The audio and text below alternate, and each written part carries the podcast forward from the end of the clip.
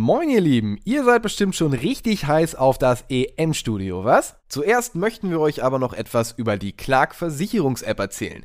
Die sind nämlich Sponsor der heutigen Folge. Durch die Clark-App wird das Management eurer Versicherung genauso einfach wie Rocket Beans Podcasts hören. Ihr könnt locker flockig auf dem Sofa liegen und in wenigen Minuten auf dem Smartphone das erledigen, was früher lange Recherche erfordert hat. Ich selbst habe es schon ausprobiert und das Ganze funktioniert tatsächlich genauso, wie Clark es verspricht. Ihr ladet euch einfach die Clark App herunter, wie üblich im Play Store oder im Apple App Store, oder ihr registriert euch direkt auf clark.de für Deutschland oder goclark.at für Österreich. Schon kann es losgehen und ihr könnt eure bestehenden Versicherungen hochladen. Zumindest eine Haftpflicht und Krankenversicherung hat eigentlich jeder. Dann legt Clark auch schon los und überprüft nicht nur, ob eure aktuellen Versicherungen ihr Geld auch wert sind, sondern checkt auch über 160 Versicherer auf die besten Angebote für euch. Dazu wird auch gleich noch geschaut, welche zusätzlichen Versicherungen für eure aktuelle Lebenssituation sinnvoll wären. Und falls es doch noch Fragen gibt, die euch die App nicht beantworten kann, könnt ihr Clark sogar jederzeit per Telefon, Mail oder Live-Chat erreichen. Garantiert ohne Wartezeit. Da wären wir übrigens wieder beim Thema schnell und unkompliziert. Das klingt jetzt schon alles ziemlich fett, but wait, there's more. Denn wenn ihr eure erste Versicherung hochladet, spendiert Clark euch nämlich einen 15 Euro Gutschein für Amazon. Und bei der zweiten Versicherung, wir erinnern uns, Haftpflicht und Krankenversicherung habt ihr eh schon, sind es sogar 30 Euro. Gebt dafür einfach bei der Anmeldung den Code Bundesliga an und nach der erfolgreichen Prüfung eurer Versicherung gibt es die Gutscheine per Mail. So, das war's jetzt auch schon. Viel Spaß mit dem EM-Studio. Moin Moin und hallo, herzlich willkommen zum Bundesliga EM Studio. Tag 1 nach der Auftaktniederlage gegen Frankreich und selbige wird natürlich hier, wie immer, emotional und kompetent besprochen. Hm, jetzt geht's los.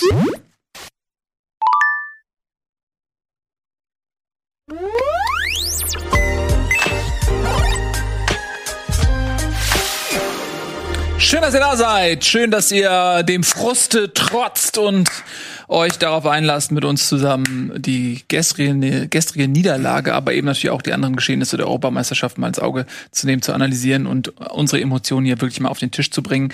Äh, wir begrüßen ganz herzlich Noah, der immer noch in München ist und auch gestern in unserem Stadion war. Wir haben uns auch gestern kurz Hallo sagen können. Moin Noah, schön, dass du da bist. Moinsen, ich muss gleich regieren. Ich bin tatsächlich nicht in München, ich bin wieder in Erlangen, Ach, äh, in der Nähe des Mannschaftsquartiers. Ich reise dem DFB-Team permanent hinterher. Unfassbar. Wie lange hast du heute Zeit, äh, bei uns in der Sendung zu sein? Ach, 15, 20, 30 Minuten. Alles gut, alles entspannt. Hm? Kriegt man gut hin. Okay. Außerdem, mein Name ist Tobias Escher. Der Mann, der so viel Bücher schreibt, dass er bald ein größeres Set braucht. Einfach nur, um sie da reinstellen zu können. Der einzige heute in der Runde, der nicht im Stadion saß bei dem Spiel gegen Frankreich am gestrigen Tage. Das stimmt, aber das ist gut. So wirst du nämlich nicht von den Emotionen übermannt, so wie mein guter Kollege Etienne und ich. Äh, apropos Emotionen und Fußball.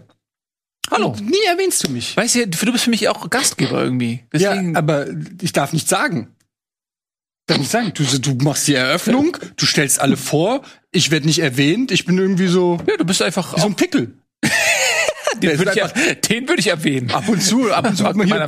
Und mein äh, eitriger Pickelfreund Etienne dem, meine Damen und Herren. Dankeschön. Hallo. Mehr nicht? Nee, mehr habe ich noch nicht. Ach so, äh, gleich hast du was. Äh, Leute, denn bevor wir über Fußball reden, äh, müssen wir einmal ganz kurz, äh, in mir brodelt das schon seit gestern, ich glaube in Etienne brodelt es auch ähm, und äh, bei Tobi, da brodelt nichts.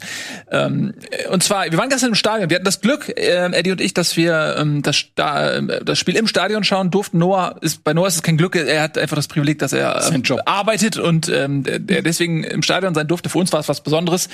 Wir haben uns da sehr drauf gefreut. Und ich würde ganz gerne mit euch einmal ganz kurz unsere, unsere Eindrücke durchgehen bezüglich dieses Fallschirmspringers. Mir ist jetzt nicht darüber, äh, ich bin mir nicht darüber im Klaren, wie viel ihr schon darüber gehört habt, ähm, weil ich jetzt selber gar nicht die Zeit hatte, um groß Fernsehen zu gucken oder über Social Media irgendwie durchzufliegen und zu schauen, was da alles schon geschrieben war.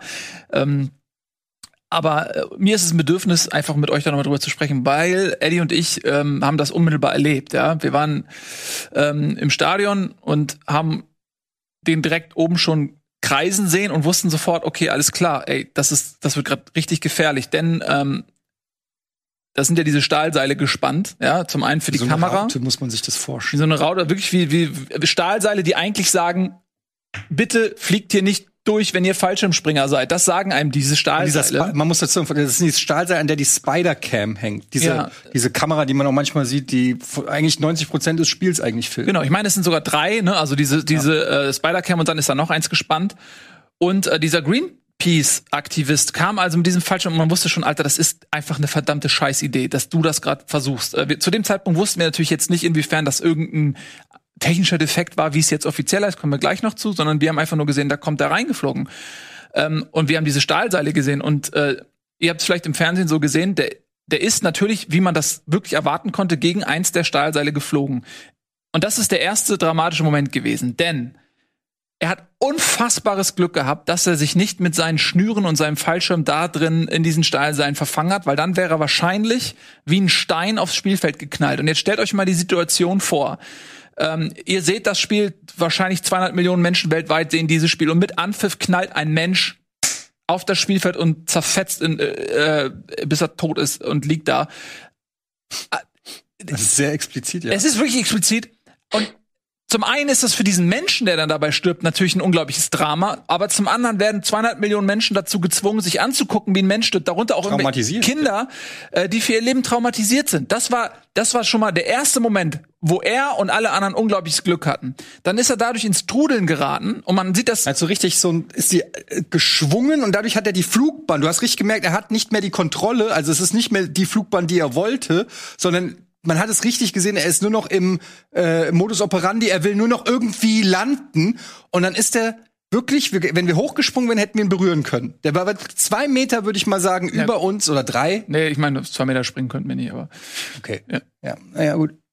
Und dann ist er da in die in dieses Rund und dann hat man erst gesehen, was das für eine Geschwindigkeit ist, weil so ein Fallschirmspringer, der macht ja immer so quasi seine Kreise, um immer mehr sozusagen auf den Punkt zu kommen. Aber äh, man kennt das vielleicht vom Warzone-Spielen, wie schnell dann äh, das geht. Und dann ist der wirklich an der Kurve so an uns vorbei und ähm, mit einer Geschwindigkeit und der hatte hinten einen Propeller. Das muss man wirklich sagen. Der hatte eine Propeller, eine massive Eisenpropellermaschine und irgendwie so ein Jetpack-mäßiges Ding und ist dann da langgeschwungen, hat eine äh, Lampe mitgenommen und den Operateur, der diese Lampe ähm, bedient. Ja, man muss dazu sagen, das ist äh, in dieser Ecke ähm, sind die ganzen Medienvertreter. Also Ja. da war auch Katrin, äh, Katrin Müller-Hohenstein und so weiter und irgendwie eine russische Kollegin und so weiter. Die stehen da alle so nebeneinander. Da werden auch die Interviews gemacht und deswegen stehen da äh, Spalier diese ganzen Scheinwerfer, die dann auf diese Interviewsituation halt Diese äh, filmen, Werbetafeln. ne, auf die Werbetafeln. Und da ist er Gegenteil. Und das ist genau wie du gesagt hast, die Geschwindigkeit, das war, das kommt im Fernsehen gar nicht so rüber, wie schnell das war. Und er ist dann, hat dann auch einmal durch den ersten Zusammenprall an Höhe wieder ein bisschen gewonnen. Und bei diesem ersten Zusammenprall, wenn ich richtig in Erinnerung habe, ist auch hinten sein Jetpack zerfetzt. Also das ist richtig Teile davon sind weggeknallt. abgebrochen, ja. Ähm, und dann ist er ähm, halt in die Ausläufer der Zuschauerränge rein, hat dort auch zwei Menschen verletzt und ist dann auf dem Rasen geknallt.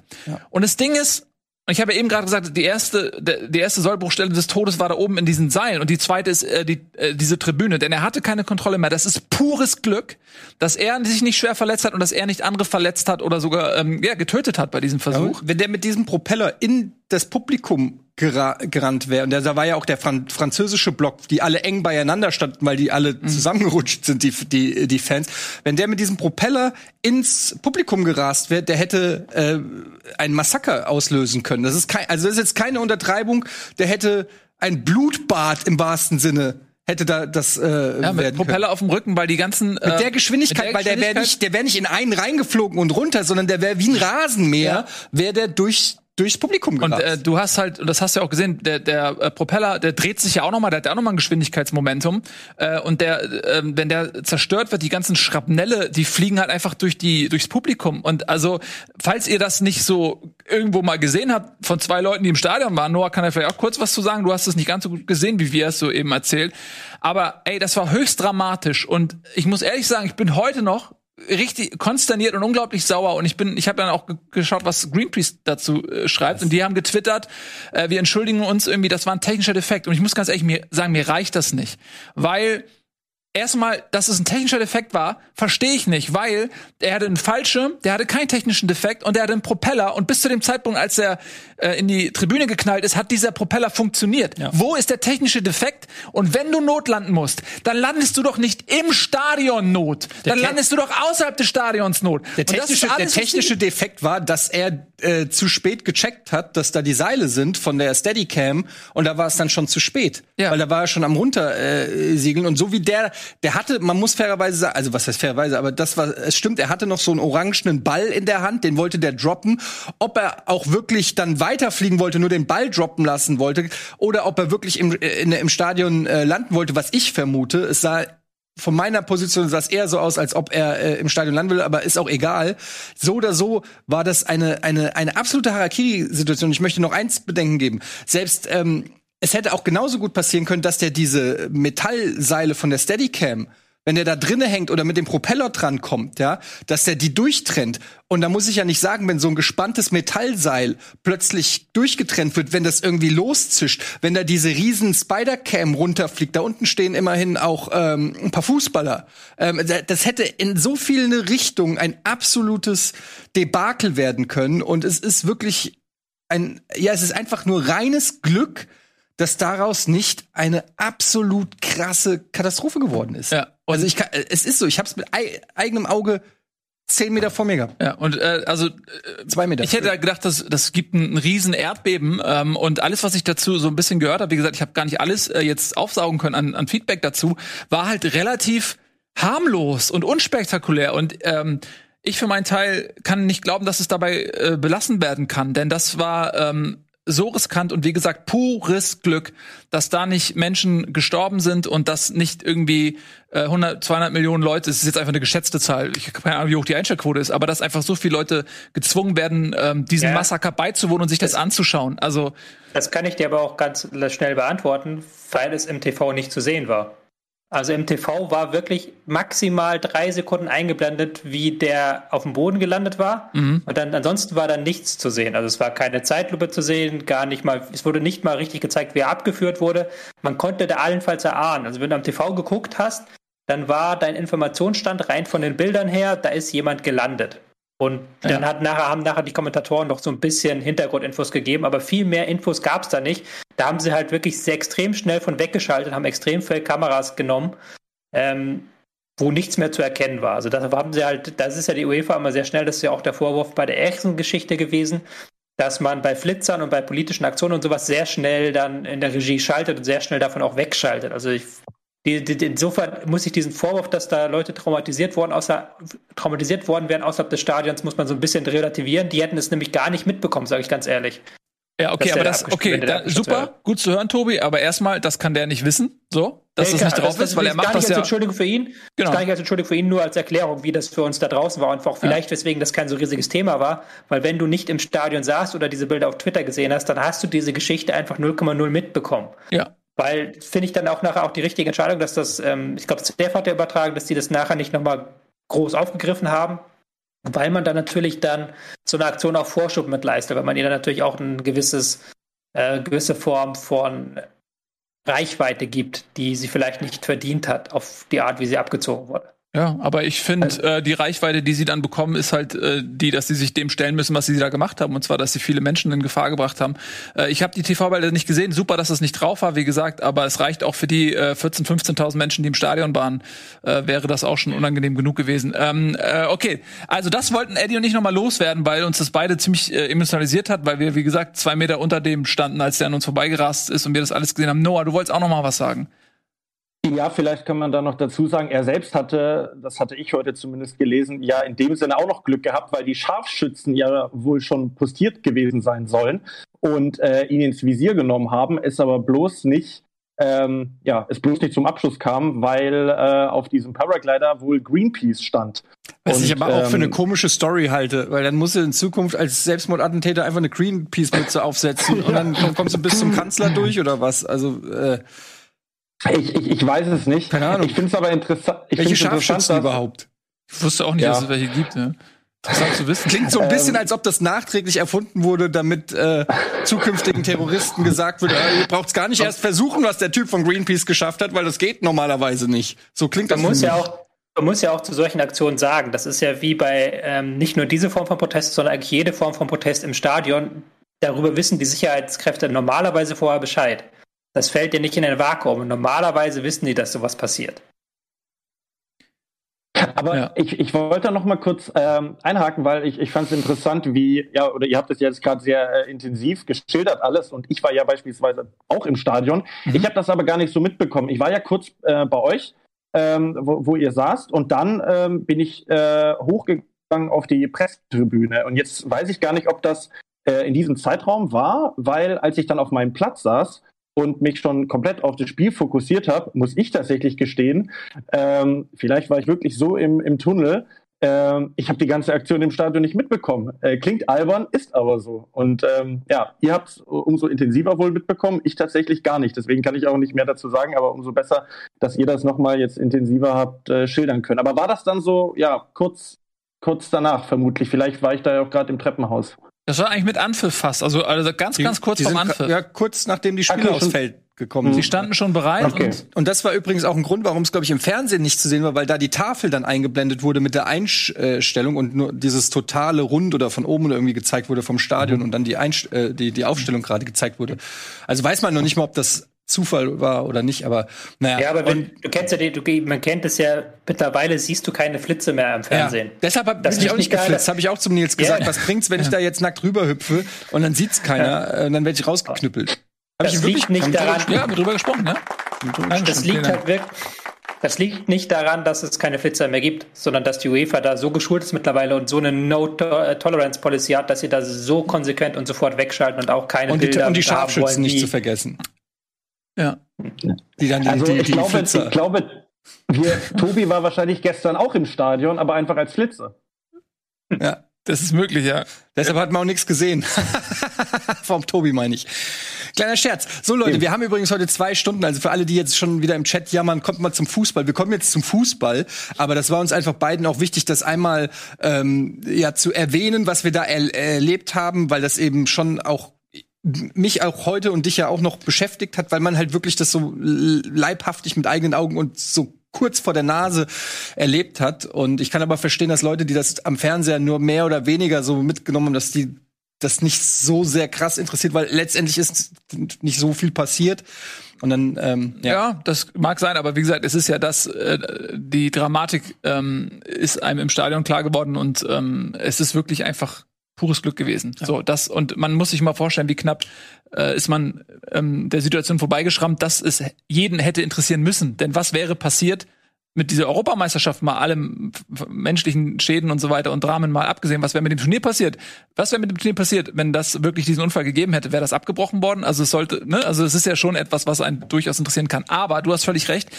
Wir reden über Fußball, äh, womit du auch recht hast. Wir haben heute mega viel Zeit. Also ihr müsst nicht Angst haben. Wir haben zwei Stunden. Das ist länger als eine normale ähm, Bundesliga-Folge, ähm, in der wir äh, irgendwie über 18 Vereine und neun Partien sprechen können und irgendwelche Transfergerüchte äh, und sonst was, sondern wir haben halt wirklich zwei Stunden nur ähm, für die Europameisterschaft. Also wir sind ganz entspannt. Aber wir haben halt dich nicht so lange, Noah. Deswegen wollen wir natürlich die Zeit jetzt einmal nutzen um tatsächlich auch über das Sportliche zu reden, was da passiert ist. An dieser Stelle ähm, esse ich ein paar Nüsse, weil ich noch nicht viel gegessen habe. Und deswegen vielen lieben Dank an Maryland, die uns nämlich hier mit diesen äh, fantastischen Snacks ausstatten. Du darfst auch gerne, du hast ja, Joshua, Joshua Kimmich schon aufgegessen. Joshua Kimmich habe ich schon halb, Ja. halb aufgegessen. Genau, ich hab, Entschuldigung, ich habe noch nicht so viel essen können. Ähm, also, fangen wir doch mal vorne an, lieber ähm, Noah, lieber Tobi, lieber Eddie, mit der Aufstellung. Die war dann ja tatsächlich so, wie wir uns das auch gedacht hatten, oder Noah? Ja, genau. Ich glaube, Tobi hat es ja auch getwittert. Es ist zum allerersten Mal so gewesen, dass seine Ausstellung komplett perfekt richtig äh, vorhergesehen äh, hat. Ähm, ja, die, die Frage war ja so ein bisschen, ist es jetzt am Ende überraschend gewesen, dass er mit Kimmich auf rechts gespielt hat? Ich sage nein, weil es hat sich eben angedeutet. Die Frage war nur, okay, Lettland ist ein komplett anderer Gegner als Frankreich, macht er trotzdem dasselbe? Äh, hat er gemacht. Er hat sich äh, dazu entschieden, Musiala äh, nicht mit in den Kader zu nehmen. genauso wie die angeschlagenen Goretzka und Hoffmann. Aber ansonsten war das alles so, äh, wie man es erwartet hat. Und ich glaube, ja, so, so direkt vorm Spiel war das Kribbeln wirklich da und man dachte sich so, oh Mann, es wurde so viel geredet, so viel diskutiert und jetzt geht das endlich los. Und wie läuft das denn? Und aus deutscher Sicht ähm, muss man eigentlich sagen, lief es am Anfang ganz gut, fand ich. Also ähm, Deutschland hatte äh, verhältnismäßig viel Ballbesitz, äh, womit ich eigentlich in den ersten 10, 15 Minuten gar nicht so äh, gerechnet äh, hätte. Und ähm, ja, sie sind ähm, ganz gut ins Spiel reingekommen und dann ist aber in der siebten Minute etwas passiert, was in meinen Augen spielentscheidend war und auch das Spiel ähm, sehr maßgebend äh, beeinflusst hat. Und das war die gelbe Karte für Joshua Kimmich, die, da können wir gerne auch noch drüber reden, aber äh, meines Erachtens absolut überzogen und unberechtigt war.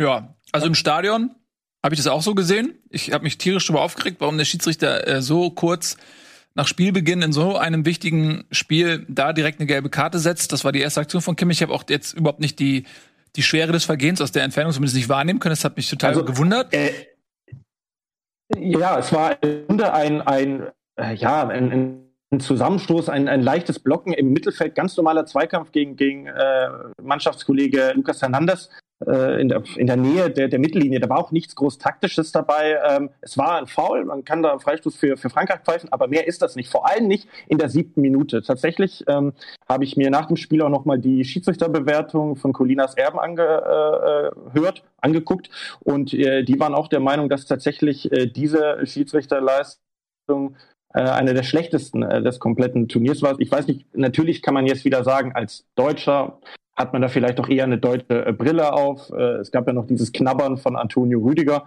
ähm, das, das auf der anderen Seite nicht geahndet wurde. Aber ich denke und finde, er hat einfach sehr, sehr kleinlich gepfiffen. Und das hat mich äh, unabhängig von der gelben Karte etwas gestört.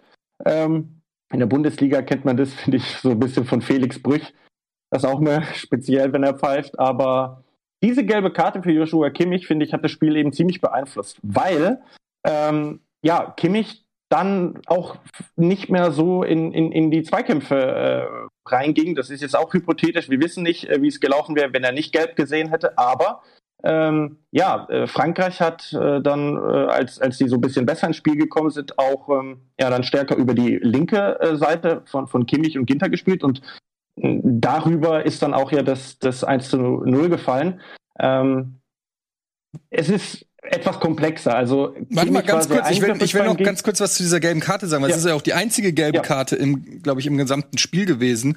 Und ich finde nicht ja. nur, dass damit Kimmich gehemmt wurde, sondern auch mehr oder weniger das ganze Spiel, weil er war ja auch sehr streng auch in seiner Art, wie er gestikuliert hat und wie er dann immer sofort mhm. hingerannt ist und so. Also sehr, sehr streng und stringent. Und ähm, ich hatte das Gefühl, dass das das gesamte Spiel so ein bisschen beeinflusst hat und das sehr körperlos wurde. Also auf beiden Seiten. Also ich weiß nicht, habt ihr noch so die ganz krassen Gretchen und Zweikämpfe habe ich dann eigentlich auch so nicht mehr gesehen. Ob das jetzt nur damit zusammenhängt, dass es so eine frühe gelbe Karte gibt, gab, weiß ich nicht, aber Kimmich hat es auf jeden Fall gehemmt. Und ähm, ja, ich äh, finde, dass der Schiri damit unnötig Einfluss genommen hat, auch zu einem Zeitpunkt, wo es überhaupt keinen Grund gab. Also es war ja nicht irgendwie so, dass es eine zerfahrene Partie war, wo dauernd irgendwelche Nicklichkeiten stattgefunden mhm. haben oder so, sondern ähm, es war ja eher erstmal ein Abtasten. Und er hat dann ganz klar gemacht, das ist heute meine Linie, so pfeifig und damit finde ich schon auch den Ton gesetzt für diese Partie. Ja, wenn er die halt Linie beibehalten hätte. Tobi, ja, Mama. Ich weiß halt nicht, inwiefern, ich finde Spielentscheiden halt ein bisschen hochgegriffen. Ähm, weil klar, es war eine frühe gelbe Karte und ich fand die auch nicht zwingend nicht notwendig. Nur. Nur hat das gemeint. Achso, Noah meinte es. Naja, ähm, also vielleicht, vielleicht, ja. Jetzt sag. Präz präzisierend dazu, was halt, ja. Ja, sag. Achso.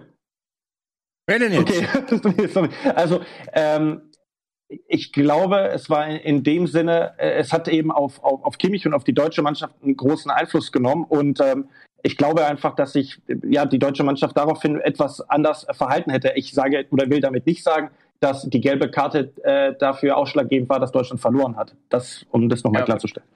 Ja gut, äh, ich fand halt, die deutsche Mannschaft hat natürlich auch ein Stück weit davon profitiert, beziehungsweise hätte davon profitieren können, weil wir in der gegnerischen Hälfte sehr viel mehr Freistöße zugesprochen bekommen haben als der Gegner, was in der Natur der Sache liegt, wenn der eine 63% Ballbesitz hat und der andere sich tief reinstellt.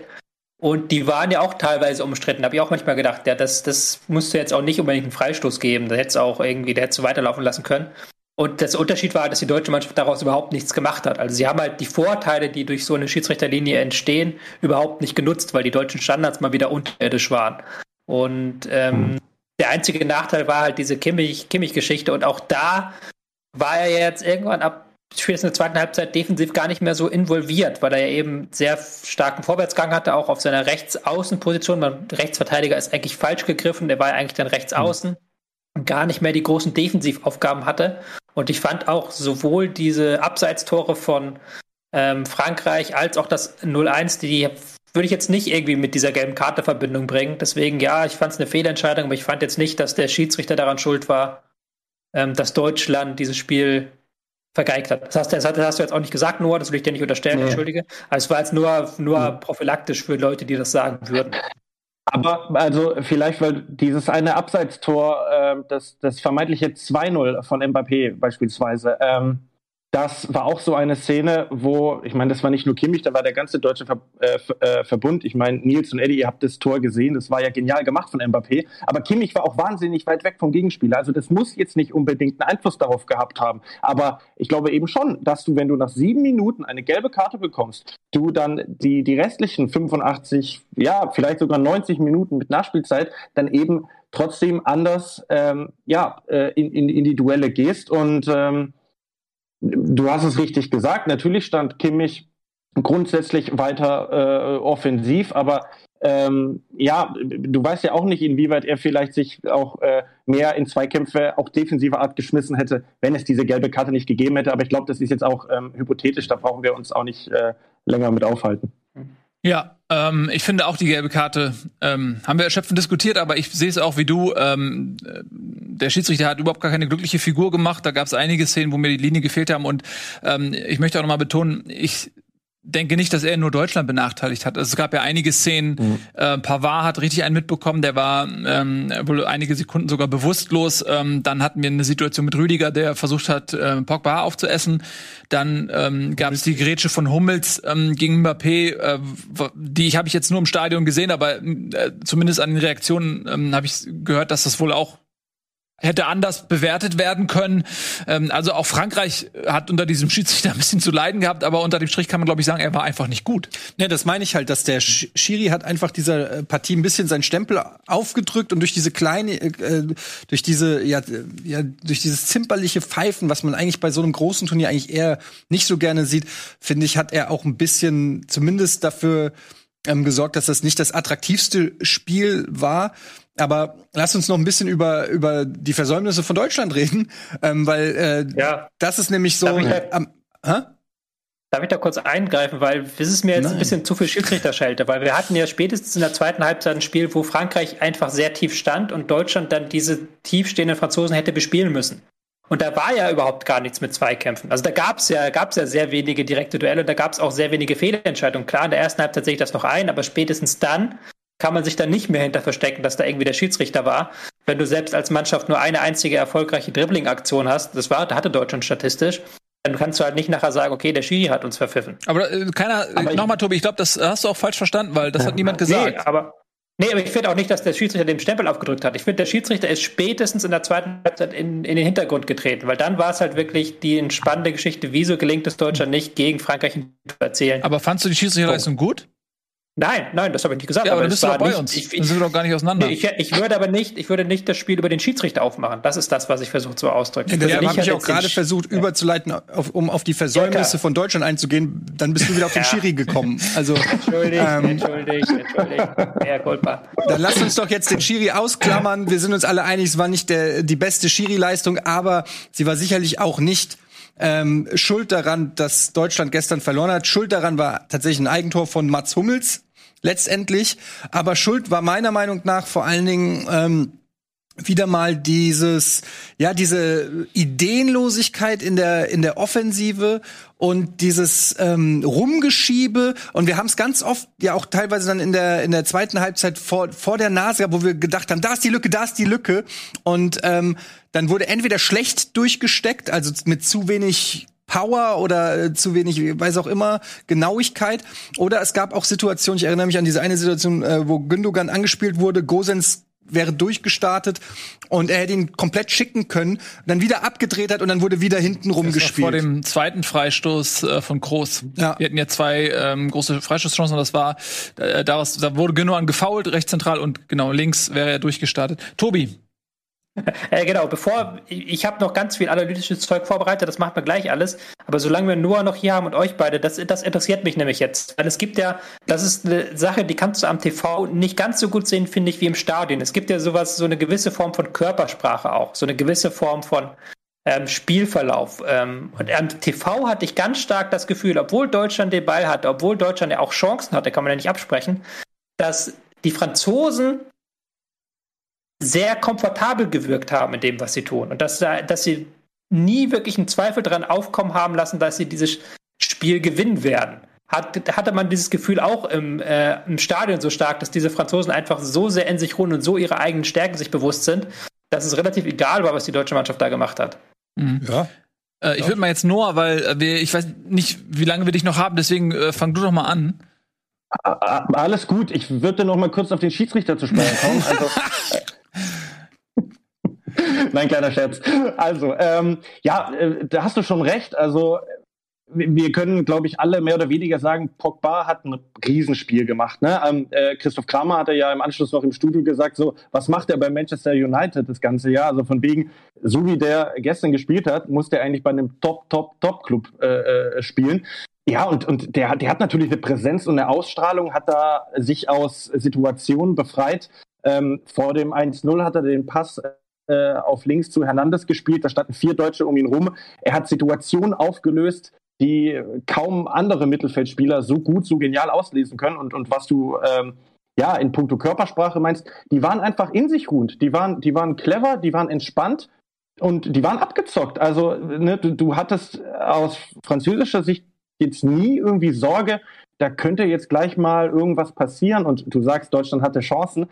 Also wenn man wirklich ehrlich ist, war die ja, einzige hochkarätige Chance die eine kurz nach der Pause, Gosens Flanke auf Gnabry. Ähm, ich oder? Wollt, ich weiß ja. nicht. Ganz kurz, was das ergänzen, sagen, was du meinst mit dem, wie sie oder auch die Frage noch mal von Tobi aufgreifen.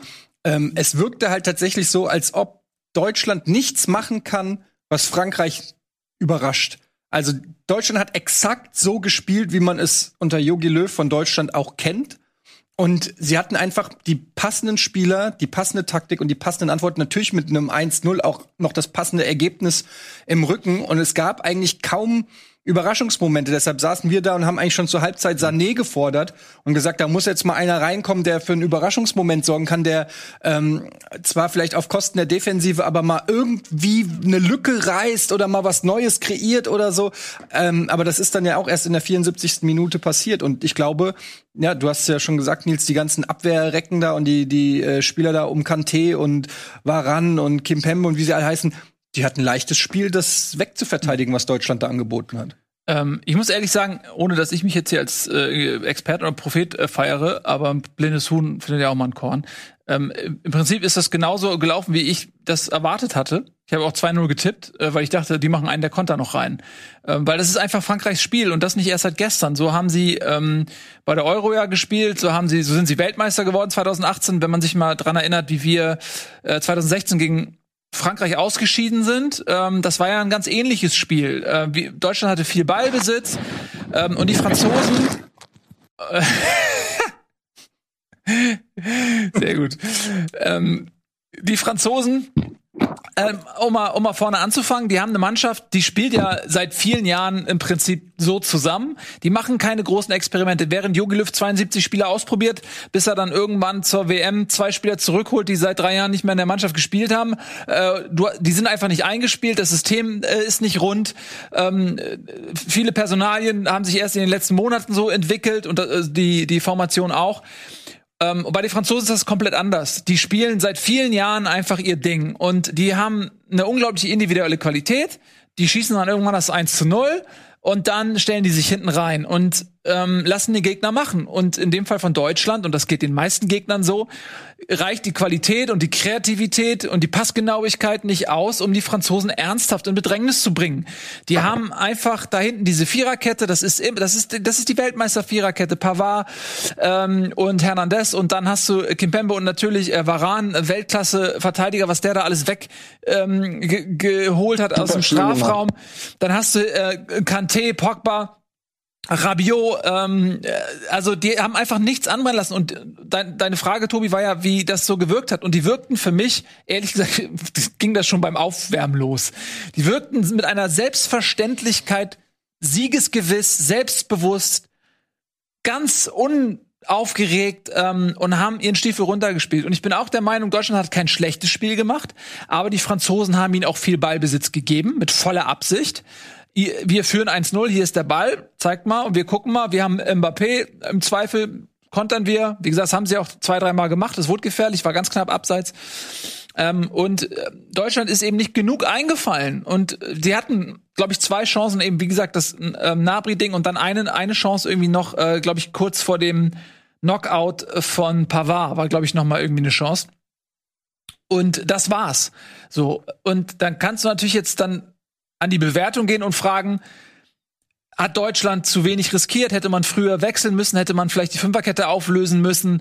Äh, war vielleicht von der Doppel-Sechs äh, Gündogan und Groß, waren die zu defensiv? Hätte einer quasi weiter nach vorne gehen müssen in den Strafraum rein, dass da auch da ein bisschen mehr die äh, die Gegner beschäftigt. Ähm, das sind alles Sachen, die wir gleich besprechen werden. Aber nochmal ähm, Bezug nehmen jetzt auf deine Frage. Ähm, Frankreich hat das unglaublich clever gemacht und äh, die sind derzeit einfach besser als Deutschland, sowohl was die eingespielt hat und die Formation und so weiter angeht, als auch von der Klasse der, der einzelnen Spieler. Ähm, wir machen einen kleinen Werbespot, ihr Lieben, äh, aber nur einen, dann sind wir gleich zurück und dann sprechen wir natürlich noch weiter über dieses Spiel. Wir haben richtig viel Zeit, also bleibt dran.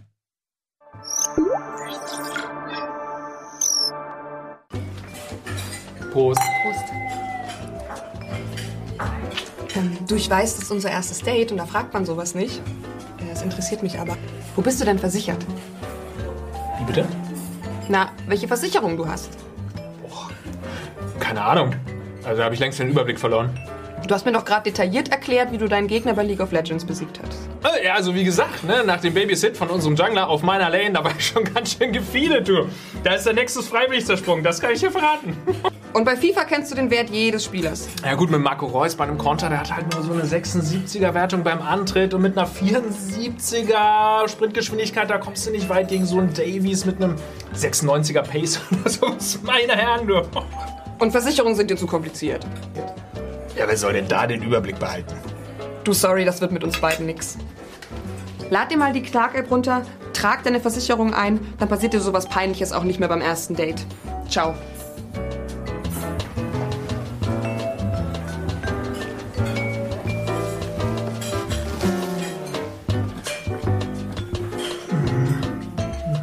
Einfach die Clark-App herunterladen, mit dem Code BEANS anmelden, drei Versicherungen eintragen und einen 45 Euro Amazon-Gutschein sichern.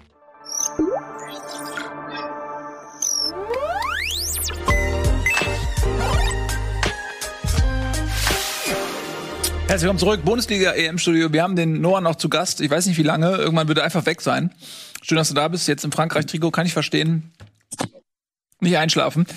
Äh, Gerade sind wir dabei zu analysieren, auf allerhöchstem Niveau, wie diese Niederlage gegen Frankreich zustande kommen konnte. Tobi, ist deine Frage ausreichend beantwortet, die du hattest, die da lautete, ja. ob die Körpersprache sichtbar war im Stadion, dass die Franzosen super selbstbewusst waren?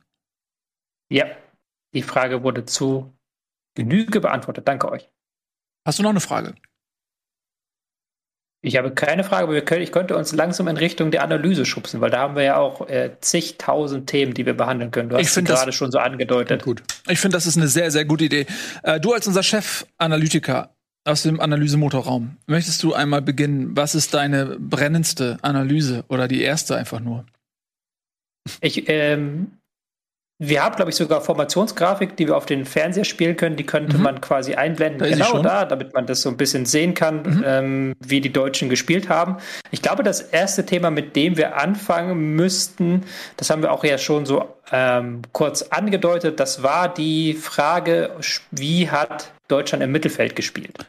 Ähm, Das ist ja auch die Frage, die vor dem Spiel sehr, sehr heiß debattiert wurde. Kimmich rechts oder im Zentrum, wobei es ja dann auch immer um die Frage geht, wer spielt im Zentrum. Und jetzt hatten wir mit Groß und Gündogan eine Doppelsechs, ähm, die finde ich mal gut, mal schlecht funktioniert hat. Mhm. Ja. Warum? Wa- Warum? Was war gut, was war schlecht? Ganz kurz, bevor du. Ach ja, gut. Nee, dann red erst mal über die Doppelsechs. Genau, also grundsätzlich hatte ähm, äh, Deutschland ja so ein bisschen das Problem, dass Frankreich da am Zentrum sehr, sehr viele Spieler hatte. Also sie haben bei Griezmann gehabt, Rabiot, Pogba, Kanté, hier kann man es sehen. So eine, äh, so eine Rautenform, wie man das so schön nennt im äh, Fußballtaktik Deutsch. Und da waren Gündogan und Groß jetzt zunächst mal in Unterzahl, so rein numerisch gesehen. Und sie haben dann im Verlauf des Spiels immer mehr Kontrolle bekommen, indem sie sich halt sehr weit haben fallen lassen. Und das, finde ich, hat in der ersten Halbzeit noch halbwegs gut funktioniert. Dann hatte man so Kontrolle reinbekommen. Groß hatte viele Ballkontakte. Die Franzosen sind nicht wirklich hinterhergekommen. Man hatte dann so eine Dominanz ausgestrahlt. Gleichzeitig konnte man eben die Konter ganz gut abwirken, weil man mit der Dreierkette und den zwei Spielern davor sehr gut gestaffelt stand gegen Konter.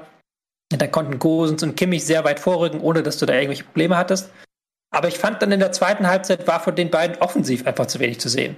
Und das, das ist, ist ja auch rein logisch betrachtet, wenn diese beiden Spieler sich weit zurückfallen lassen und du eh schon eine Dreierkette da hinten hast, dann hast du fünf Spieler im Aufbau gebunden und dann hast du ein relativ großes Loch davor. Gerade wenn kein Zehner auf dem Platz steht, wenn kein Spieler auf dem Platz steht, der zwischen den Linien sich anbietet.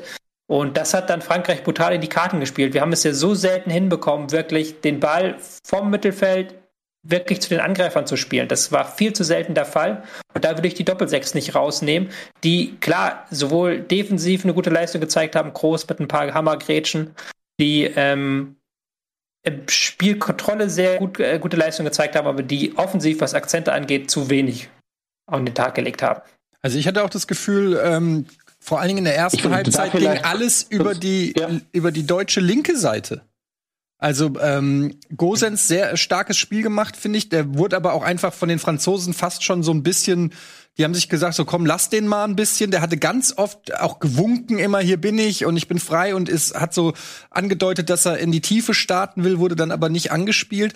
Aber über die rechte Seite muss ich sagen, ähm, über die Kimmich-Müller-Seite kann ich mich kaum an irgendeinen zwingenden Angriff erinnern, oder? In der ersten Halbzeit meinst du jetzt? Ja. Ja, erste Halbzeit. Noah. das fand ich tatsächlich auch relativ äh, enttäuschend, ne? Weil warum spielt Deutschland mit Kimmich auf rechts? Na, damit sie einen rechten Außenverteidiger oder rechten Mittelfeldspieler haben, der dann über rechts eben äh, ja, Tempo machen kann, wenn man schon einen Riedle Baku jetzt nicht im Kader hat. Dann spielt man eben dort mit Joshua Kimmich und nicht mit Lukas Klostermann, der halt eher eine Sicherheitsvariante äh, möglicherweise wäre. Aber ähm, da, äh, ne, es wurde viel über Kimmich geredet und gesagt, es ist im Grunde egal, der Joshua Kimmich ist ein Weltklasse-Spieler, er kann alles. Ähm, ich hätte es auch erwartet. So, und ich glaube, wahrscheinlich auch gepaart mit der Erwartungshaltung, die man an so einen Spieler wie Kimmich hat, war das dann eben verhältnismäßig ja, dürftig. Klar, man kann jetzt äh, auch sagen, Frankreich hat es gut gemacht, aber ich mir da auf der rechten Seite deutlich mehr Betrieb gewünscht. Und ja, das, was Tobi auch angesprochen hat, ähm, das, das Problem war ja auch, die deutschen Stürmer ähm, schon als Müller nicht dabei war, als dann die Dreierreihe immer Sané, Werner und Havertz äh, oder Gnabry waren, die, die rotieren ja immer. Ne? Der eine mal links, dann rechts, dann wieder einer in der Mitte. Ähm, aber die hingen komplett in der Luft. Einfach komplett. Thomas Müller, ja, so ab und zu hat viel geredet, ne? apropos Körpersprache, die war schon auch zu sehen im Spiel. Er hat gesagt, hier, da, Pass. Ähm, aber es kam nichts und ich habe auch mal geguckt, der Schnabri hatte hinter Manuel Neuer die wenigsten Ballkontakte. Ich habe ja eine Einzelkritik gemacht. Ich hatte nach 45 Minuten bei der Schnabri, ich hatte einfach nichts stehen. Ich, ich, ich wusste nicht so genau, äh, ja, was, was der Schnabri jetzt für ein Spiel gemacht hat. Und ähm, ja, das, das hing natürlich damit zusammen, was du gesagt hast, Tobi. Groß und Gündogan eher defensiv, ein Loch im zentralen offensiven Mittelfeld. Die Krux daraus für Deutschland natürlich mehr über die Außen zu spielen. Aber dann hat es über rechts nicht geklappt und über links fand ich, Gosens hat sich sehr viel ähm, reingeschmissen. Das wird auch quittiert von den Zuschauern, aber die Flanken kamen dann auch nicht wirklich an. Ja, und wie willst du dann ein Tor machen? Kannst du kein Tor machen. Ja, du musst bei Gosens wirklich dazu sagen, so stark seine Leistung auch war, er ist aber im Grunde kein Spielmacher. Und er hatte jetzt, wenn du die reine Statistik anguckst, hat er die schlechteste Passquote von allen deutschen Spielern gehabt. Was kein Wunder ist, weil du hast es ja gerade schon gesagt, Eddie, das war ja auch das, was Frankreich so ein bisschen gewollt hat. Die haben sich gesagt, ähm, lass dann die Deutschen im Zweifelsfall den Ball nach links aufbauen, anstatt nach rechts. Weil das, was sie auf keinen Fall haben wollten, war Flanke Kimmich, Gosens geht in den Strafraum, macht den rein. Das, das war ja auch die, die große Chance, die Deutschland hatte in der zweiten Halbzeit, wo sie es einmal wirklich diesen Spielzug hinbekommen haben. Aber äh, Gosens ist halt kein spielmachender äh, Typ, sondern einer, der in den Strafraum reingeht, der eine Wucht hat, der eine Geschwindigkeit hat, der eine Dynamik mitbringt. Und diese Dynamik bespielst du halt natürlich besser, je weiter vorne du auf dem Rasen bist. Und der hat dann, wurde dann teilweise sehr tief eingebunden und hat da auch wirklich ein, zwei unerzwungene Fehler gemacht, trotz all der äh, guten Sachen, die er gemacht hat. Und da hat, das hat Frankreich sehr clever angestellt. Und dann spätestens in der zweiten Halbzeit kommt man dann zu der Frage, wieso mussten die Außenverteidiger eigentlich immer so alleine stehen? Es war ja, irgendwann war deutlich, okay, wenn irgendwas geht gegen Frankreich, dann über die Flügel, weil Zentrum, da kommst du an Kanté, Pogba und Rabiot heute nicht vorbei irgendwie über die Flügel, aber da gab es gar keine Mechanismen, gar keine Spielzüge, die man gesehen hat, wie man dann von den Flügeln ins Zentrum reinkommen will. Bei eins ist auch klar, dass Flanken brauchst du mit dieser deutschen Mannschaft nicht schlagen. Das ist bro bro äh, brotlose Kunst. Da ist niemand da, der diese Flanken verwerten kann. Du musst irgendwie dich in den Strafraum reinkombinieren. Und das haben sie über 90 Minuten hinweg nicht ein einziges Mal wirklich geschafft. Ja, da, ich glaube, da muss man mal über ein bisschen Kai Havertz äh, müssen wir reden, weil der war natürlich eigentlich in, in, der Situ in, in der Position, wo das auch hätte über ihn laufen sollen. Aber also Nils, korrigier mich, ich kann mich nicht an eine Harvard-Szene erinnern, irgendeinen genialen Moment oder ein Pass oder sowas irgendwie. Ähm, wir kennen das noch früher von Ösil, der ist auch gern mal irgendwie 80 Minuten untergetaucht, aber der hat dann wenigstens noch mal so ein Zauberpässchen irgendwie rausgezaubert. Von Harvards hat man wirklich gar nichts gesehen. Nee, ich korrigiere dich gar nicht, weil ich das genauso sehe. Ähm, was ich halt auch von Harvards erwartet hätte, dass er mehr in den Strafraum geht, um dort, weil er ja von denen da vorne schon mit der Kopfballstärkste ist und auch eine gewisse Körpergröße hat, dass er eben ähm, in den Strafraum vorstößt und dann eventuell Abnehmer der Flanken ist. Man muss ganz klar sagen, wenn du die Viererkette Frankreichs anguckst, das sind vier Innenverteidiger, das sind alles Schränke. Ähm, äh, allein Varan da hinten, ähm, was was der alles wegköpft äh, mit mit, seinem mit seinem Körper, ey, was der da alle für einen Vorteil hat. Ähm, da sind natürlich jetzt einfach äh, Flanken tatsächlich lächerlich. Da muss ein Spieler ähm, so viel Raum kriegen, dass er trotz seiner körperlichen Unterlegenheit dort an den Ball kommt, wenn es eine hohe Flanke ist.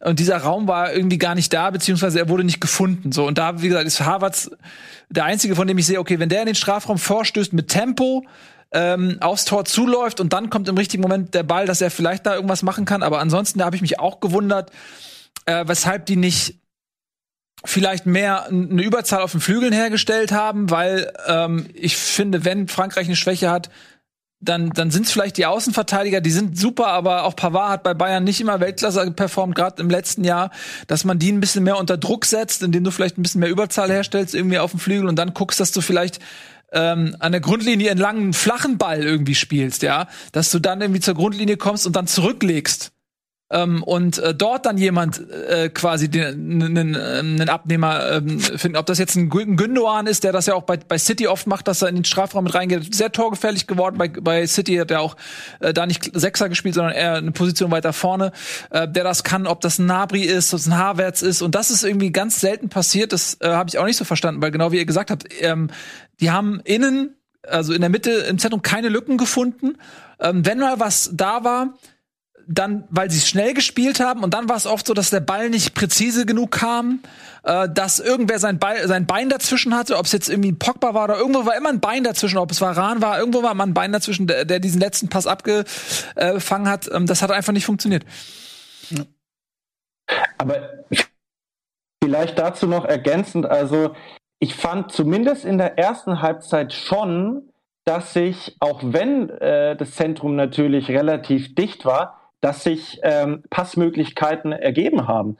Also ähm, ne, also wir, wir reden da darüber, dass, dass, dass Frankreich da, da so massiv steht und, und dass Deutschland nicht, nichts einfällt. Aber beide Mannschaften haben ja kein großes Pressing gespielt. Also für beide Mannschaften wäre es eigentlich möglich gewesen, äh, also dazu muss ich auch sagen, ich hatte wirklich eine, eine fantastische Sicht da äh, vom, vom Oberrang. Das ist genial, ein Fußballspiel so zu gucken.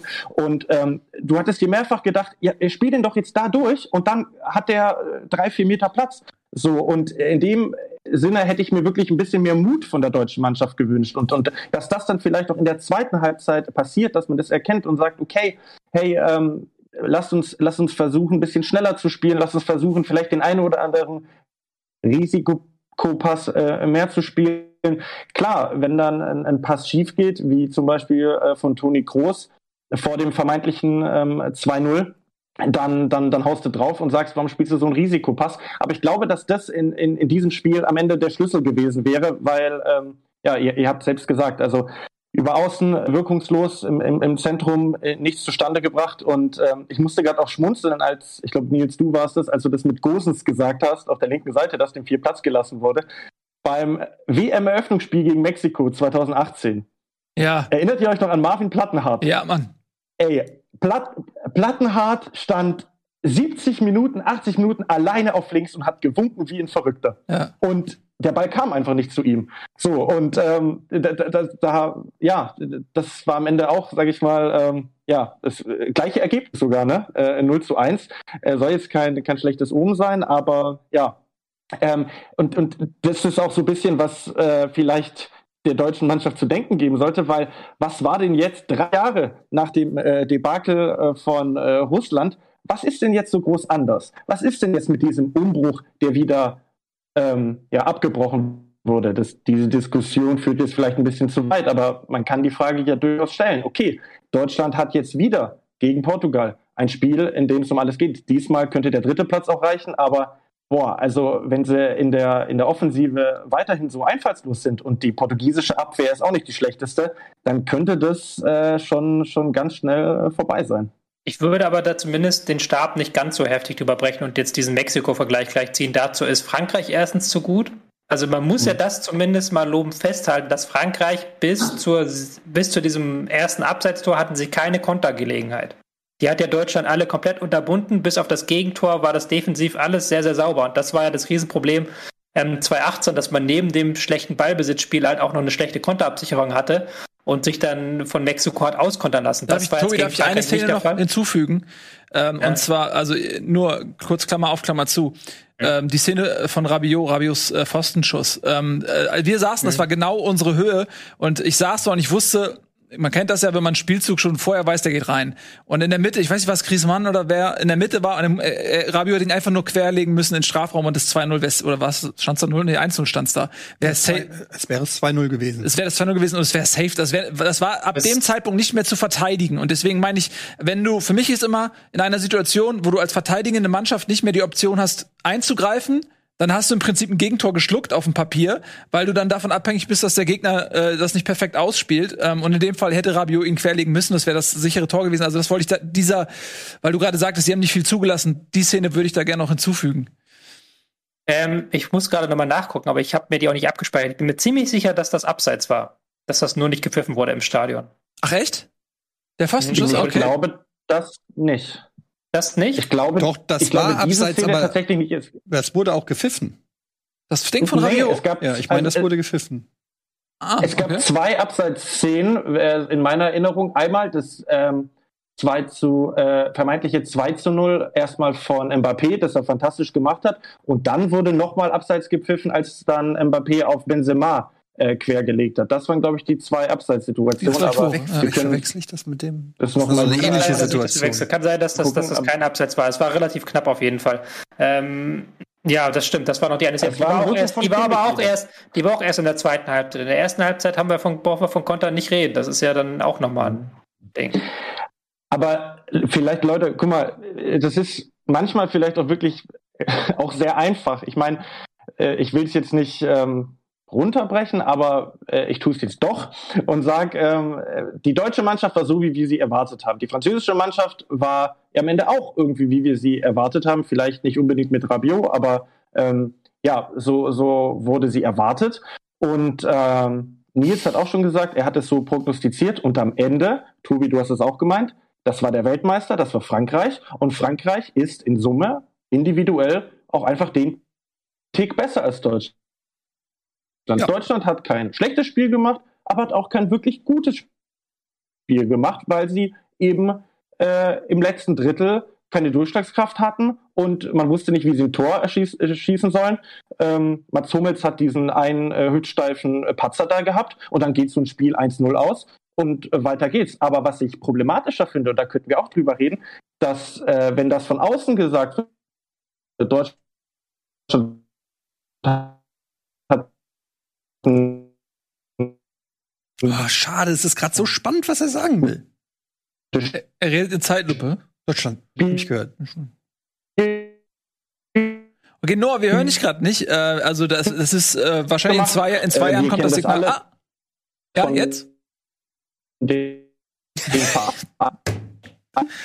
Okay, sorry, No- Noah, wir machen mal kurz Pause bei dir da. Gehen wir mit, mit Fiebern, dann ähm, Der hört uns gar nicht. Außer so.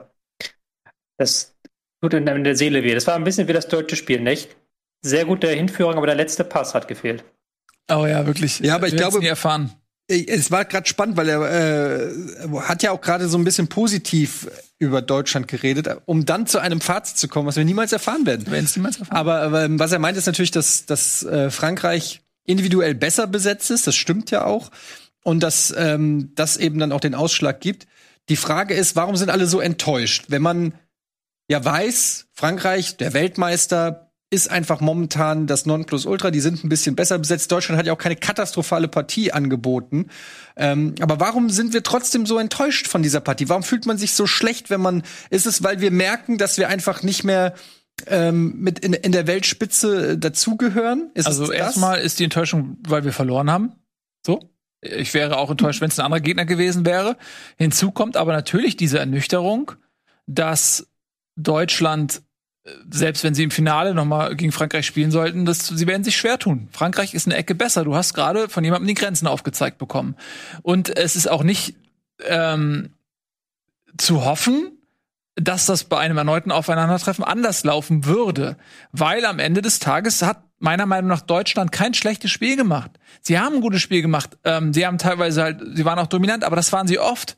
Sie haben oft viel Ballbesitz gehabt. Aber was halt fehlt, ist, sie haben sich keine Chancen rausgearbeitet. Und wenn du sagst, okay, pass auf, die hatten fünf, sechs Chancen, das System läuft, alles ist gut, nur sie hatten Abschlusspech. Und du kannst hoffen, im nächsten Spiel, wenn das Abschlusspech mal nicht so hart ist, dann werden sie das Spiel auch gewinnen können. Aber es fehlten halt die Chancen. Selbst bei dieser ganzen Dominanz fehlte am Ende das, was so oft fehlt, nämlich der letzte Pass, die Chance herauszuspielen. Und das ist schon ein bisschen ernüchternd, weil das schon ein altes Problem ist, was Deutschland hatte. Man war auch 2018 dominant und hatte viel Ballbesitz, aber genau das hat damals gefehlt. Und das war jetzt in diesem Spiel auch so. Ähm, Und das ist das, was mich so ein bisschen ernüchtert. Ich hoffe aber sehr, und da bin ich bei Noah und bei vielen anderen, das habe ich vorhin ja auch schon mal gesagt, ich hoffe sehr, dass wir vielleicht nach Frankreich die Chance haben, dass wir zumindest die zweitbeste Mannschaft sind äh, und dass es gegen andere Mannschaften besser aussieht, weil die individuelle Qualität und die systematische Qualität, die Frankreich hat, die ist über allem. Die sind einfach die beste Mannschaft. Ähm, und Portugal hat auch Qualität, aber nicht diese Qualität. Und ein Pepe ist nicht ein Varan. Ja, und auch ein Guerrero ist ähm, zwar ein fantastischer Spieler, aber der ist defensiv auch nicht so sattelfest. Der hat äh, seine Stärken in der Offensive. Ähm, ich meine nur, und Ronaldo ist auch fast 37, der, das ist dem zwar egal, aber also, und Bord Deutschland hat immer gut ausgesehen gegen Portugal. In den, bei den großen Turnieren. Deswegen ist meine Hoffnung noch da, ähm, dass sie es gerade bügeln. Meine Hoffnung ist, ich sag dir, was meine Hoffnung ist. Sie bügeln es gerade gegen Portugal und Ungarn, kommen ins äh, Achtelfinale und irgendjemand anderes schmeißt Frankreich raus. Das ist meine Hoffnung. Ich, ich ähm, möchte aber noch mal dazu hinzugeben, dass ich würde jetzt nicht sagen, dass ich enttäuscht bin, aber dass ich glaube, dass auch dazu beiträgt, dass man nicht das Gefühl hatte, dass die französische Mannschaft bis ans Letzte gehen musste, um sich diesen 1 zu 0 Sieg zu erringen. Die haben, ja- die haben erstens so sehr dreckig gespielt, in dem Sinne, dass sie halt einfach ähm, sehr viel Rhythmus zerstört haben, Zeit geschunden haben. Sie haben sich tief hinten reingestellt, gesagt, macht mal. Und du hattest das Gefühl, wenn die das ernst genommen hätten, wenn das 1-1 gefallen wäre, dann hätten sie noch mal locker drei Gänge höher schalten können. Und dieses Gefühl hattest du bei der deutschen Mannschaft eben nicht. Und das macht es, glaube ich, noch so ein bisschen tragischer, diese Niederlage. Ja, man kann fast sagen, dass eine okaye Partie von Frankreich ausgereicht hat, um Deutschland keine Chance zuzulassen. Ja, die haben einfach zu keiner Zeit? Schiss gehabt vor uns. Ja, ach super, du hast einmal das Internet umgedreht, dass das hilft. Äh, Genau, genau. Äh, Ich hoffe, ich bin gut zu verstehen. Ja, Ähm, hallo zurück. Den Aspekt, ich weiß nicht, wie, wie weit ich zu, zu hören war, aber ähm, weil, weil ihr gerade noch mal über die, ähm, ja sage ich mal, ähm, französische Leistung gesprochen hat, die, die nur noch mit Halbgas spielen mussten.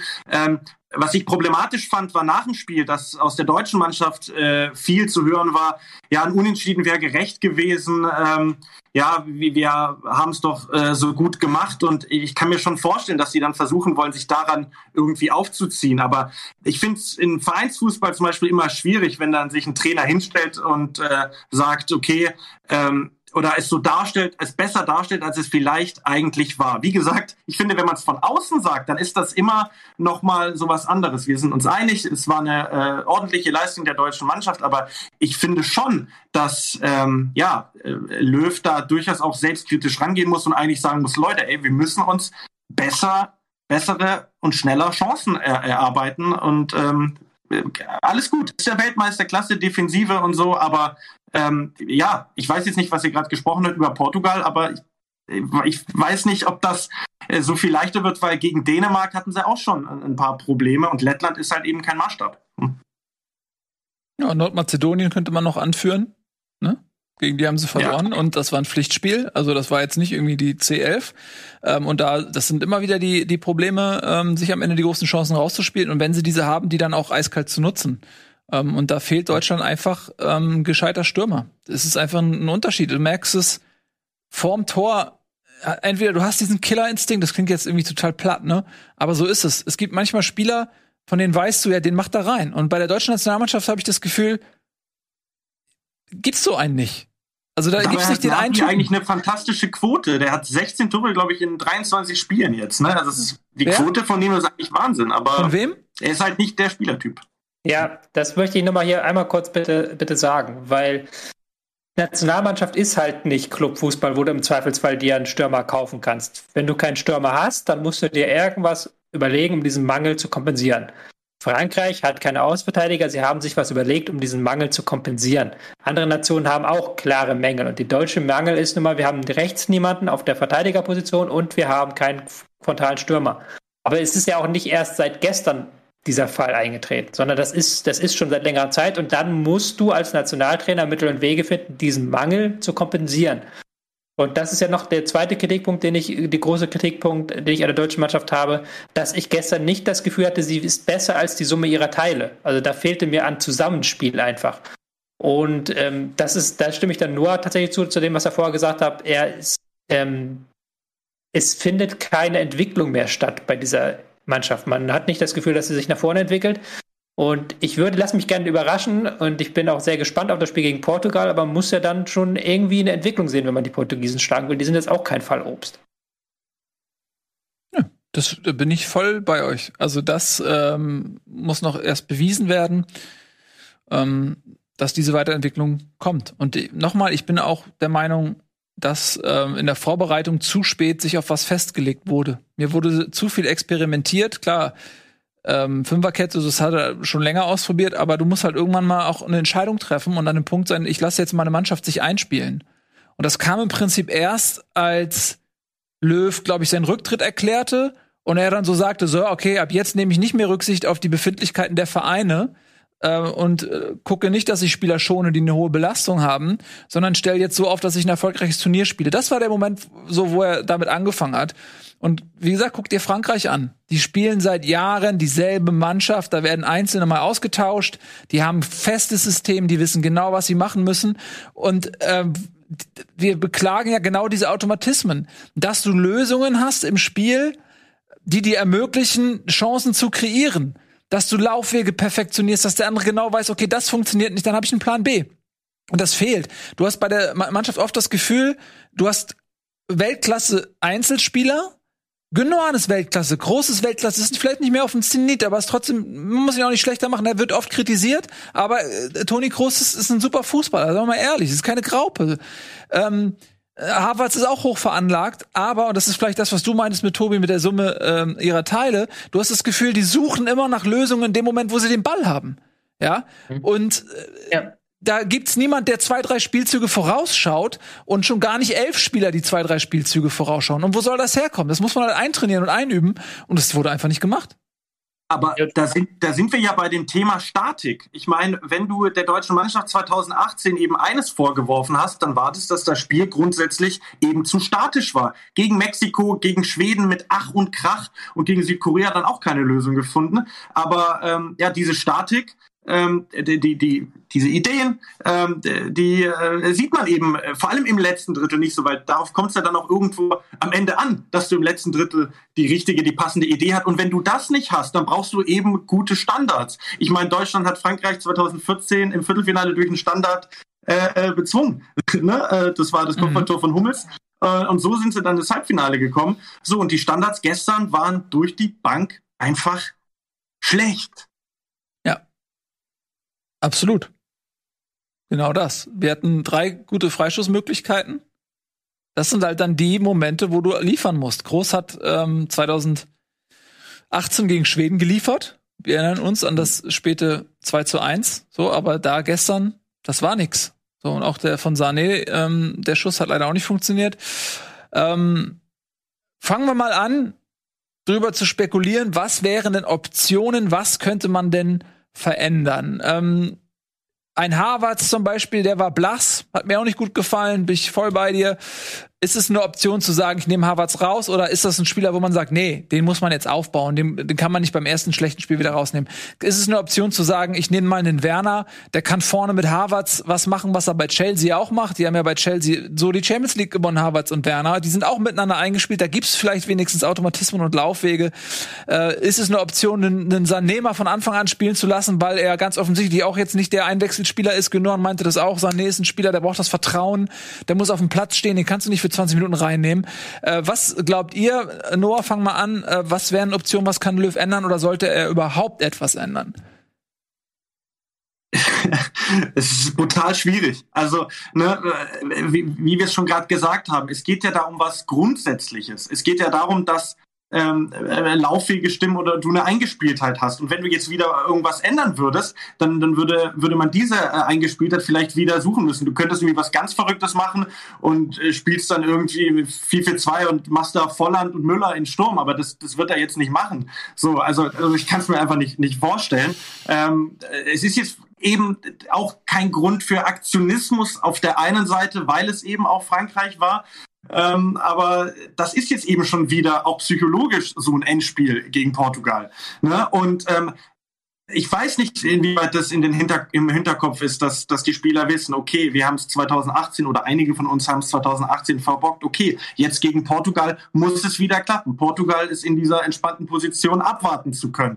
Das heißt, es könnte wieder so ein Ding werden, dass Portugal sich zurückzieht. Heißt, du brauchst Spieler, mit denen du diese Kette auseinander kombiniert bekommst oder eben ähm, effektive Flanken. Aber Klostermann wird jetzt auf rechts auch nicht bessere Flanken schlagen. Christian Günther statt Robin Gosens äh, äh, auch nicht. Thema Leon Goretzka, da hat er nach dem Spiel ähm, tatsächlich gesagt, ähm, er weiß nicht, ob Goretzka eine Startelf-Option ist, aber auf jeden Fall ist er eine Option, im laufenden Spiel reinzukommen. So. Ähm, Tobi, du kannst es taktisch vielleicht auch noch ein bisschen äh, besser äh, äh, erörtern, was Goretzka vielleicht dem, dem deutschen Spiel mehr geben könnte. Aber auch beim Thema Kimmich ins Zentrum ziehen, dann hast du wieder dieses Problem vermeintliches Überangebot im Mittelfeld. Also was machst du da mit einem Gündogan, mit einem Groß? Äh, stellst du groß dann wirklich, setzt du groß auf die Bank, dann hast du wieder so ein anderes Thema, wo du sagst, du kannst doch äh, den Toni Groß äh, nicht auf die Bank sitzen und dann macht das wieder was mit dem Teamgefüge. Kompliziert. Tobi. Ähm, ich würde mir Goretzka wünschen, das ist schon mal logisch, weil er der, das ist, was ich vorhin angekreidet habe, er ist ein Spieler, der nach vorne geht aus dem Sechserraum, er ist ein Spieler, der auch auf dem Flügel unterstützt, der immer auffüllt, wo gerade benötigt wird und ähm, der auch eine Ballsicherheit mitbringt, also nicht nur so ein Box-to-Box. Kämpfer, sondern wirklich einer, der auch eine Ballsicherheit mitbringt. Und das hat dem deutschen Spiel gefehlt und das wäre, glaube ich, eine richtige Note für das Mittelfeld. Und ansonsten sind wir ja vorne in einer relativ luxuriösen Position, dass wir diesen Dreiersturm flexibel bestücken können, je nach Gegner. Und jetzt kommt mit Portugal ein Gegner, der eher langsame Innenverteidiger hat. Ihr habt schon Pepe angesprochen, der jetzt dieses Jahr 45 wird. Ähm, der, den kannst du, der musst du eigentlich einen Werner gegenspielen lassen. Und gegen den Rafael Guerrero mit seinem Offensivdrang als Linksverteidiger musst du eigentlich einen Sané gegenstehen haben, der dann ihn ins 1 gegen 1 zwingt. Und das sind dann zwei Optionen, die du natürlich bringen kannst in dem Spiel, klar. Mhm. Ich finde auch Goretzka bringt noch etwas mit, was ich sowohl bei Gündogan als auch bei Kroos vermisse und das ist ähm, die Torgefährlichkeit, dass er ähm, sowohl aus der Entfernung äh, so aus, sagen wir 16, 18 Metern immer gut ist für einen Schuss aus der zweiten Reihe, ähm, als auch eben sein Kopfballspiel. Der geht in den Strafraum rein mit Tempo ähm, und ist dort immer irgendwie torgefährlich. Und das ist das, was ich bei Kroos komplett vermisse. Der geht ja gar nicht in den Strafraum rein. Und Gündogan ist, der macht's bei City, aber das ist auch ein anderes System. Aber bei der Nationalmannschaft geht er auch nicht in den Strafraum rein. Ähm, das sind gefühlt zwei Spieler im Mittelfeld, von denen eigentlich keine Torgefahr ausgeht. Groß ist auch niemand mehr, der aus der zweiten Reihe schießt. Ähm, so, und da, da fehlt mir einfach komplett eine Torgefahr. Und das würde mit Goretzka anders sein, glaube ich. Ähm, deswegen verspreche ich mir davon was. Und auch noch was zu Toni Kroos. Ähm, ich finde, er hat einige, er ist in einigen Sachen für mich immer noch absolute Weltklasse. Er ist unglaublich ballsicher. Er ist pressingresistent, er spielt richtig gute Seitenverlagerungen. Der ähm, ist, was das angeht, kriegt den Ball, meistens ist er auf der deutschen linken Seite und wenn dann auf der rechten Seite der Flügelspieler frei ist, wunderbare Flügelbälle auf den Punkt genau. Ähm, aber das bringt ja nur was, wenn das zielführend ist.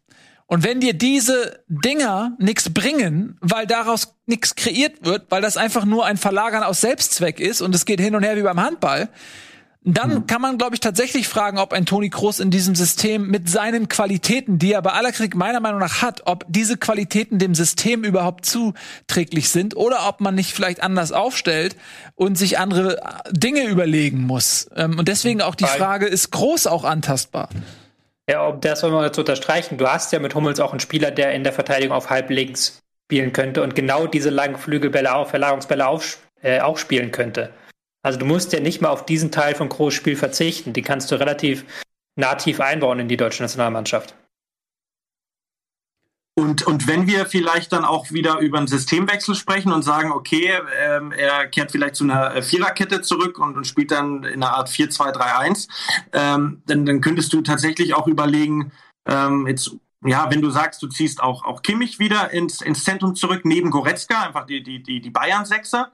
Und dann rechts, also ich sag jetzt mal oder ich mache jetzt einfach mal kurz die komplette Viererkette, also ähm, Gosens, Rüdiger, Müller und dann rechts alternativ Klostermann oder Ginter. Auf der sechs Kimmich und Goretzka. Dann hättest du vielleicht sogar Günduan, den du auf die zehn stellen kannst, wo er dann mehr diese City-Position auch äh, spielen könnte. Der ist ja torgefährlich bei City. Der hat ja nicht umsonst die 16, 18 Buden da, da geschossen. So, und dann hast du ähm, schnelle Außen mit Sané auf links, rechts Nabri und dann hast du vorne als hängende Spitze entweder ähm, Havertz oder Thomas Müller, Volland. Ähm, Deutschland schlägt mit dieser Aufstellung äh, Portugal mit 2 zu 0. Äh, bitte Rechnung an mich. Hast du natürlich wieder das Problem so ein Stück weit mit der Konterabsicherung. Kriegst du vielleicht über die Doppelsechs aufgefangen? Klar, Frage ist Goretzka fit genug dafür. Aber ja. mit Viererkette hat sich die deutsche Nationalmannschaft zuletzt, muss man auch ganz offen sagen, häufig auskontern lassen.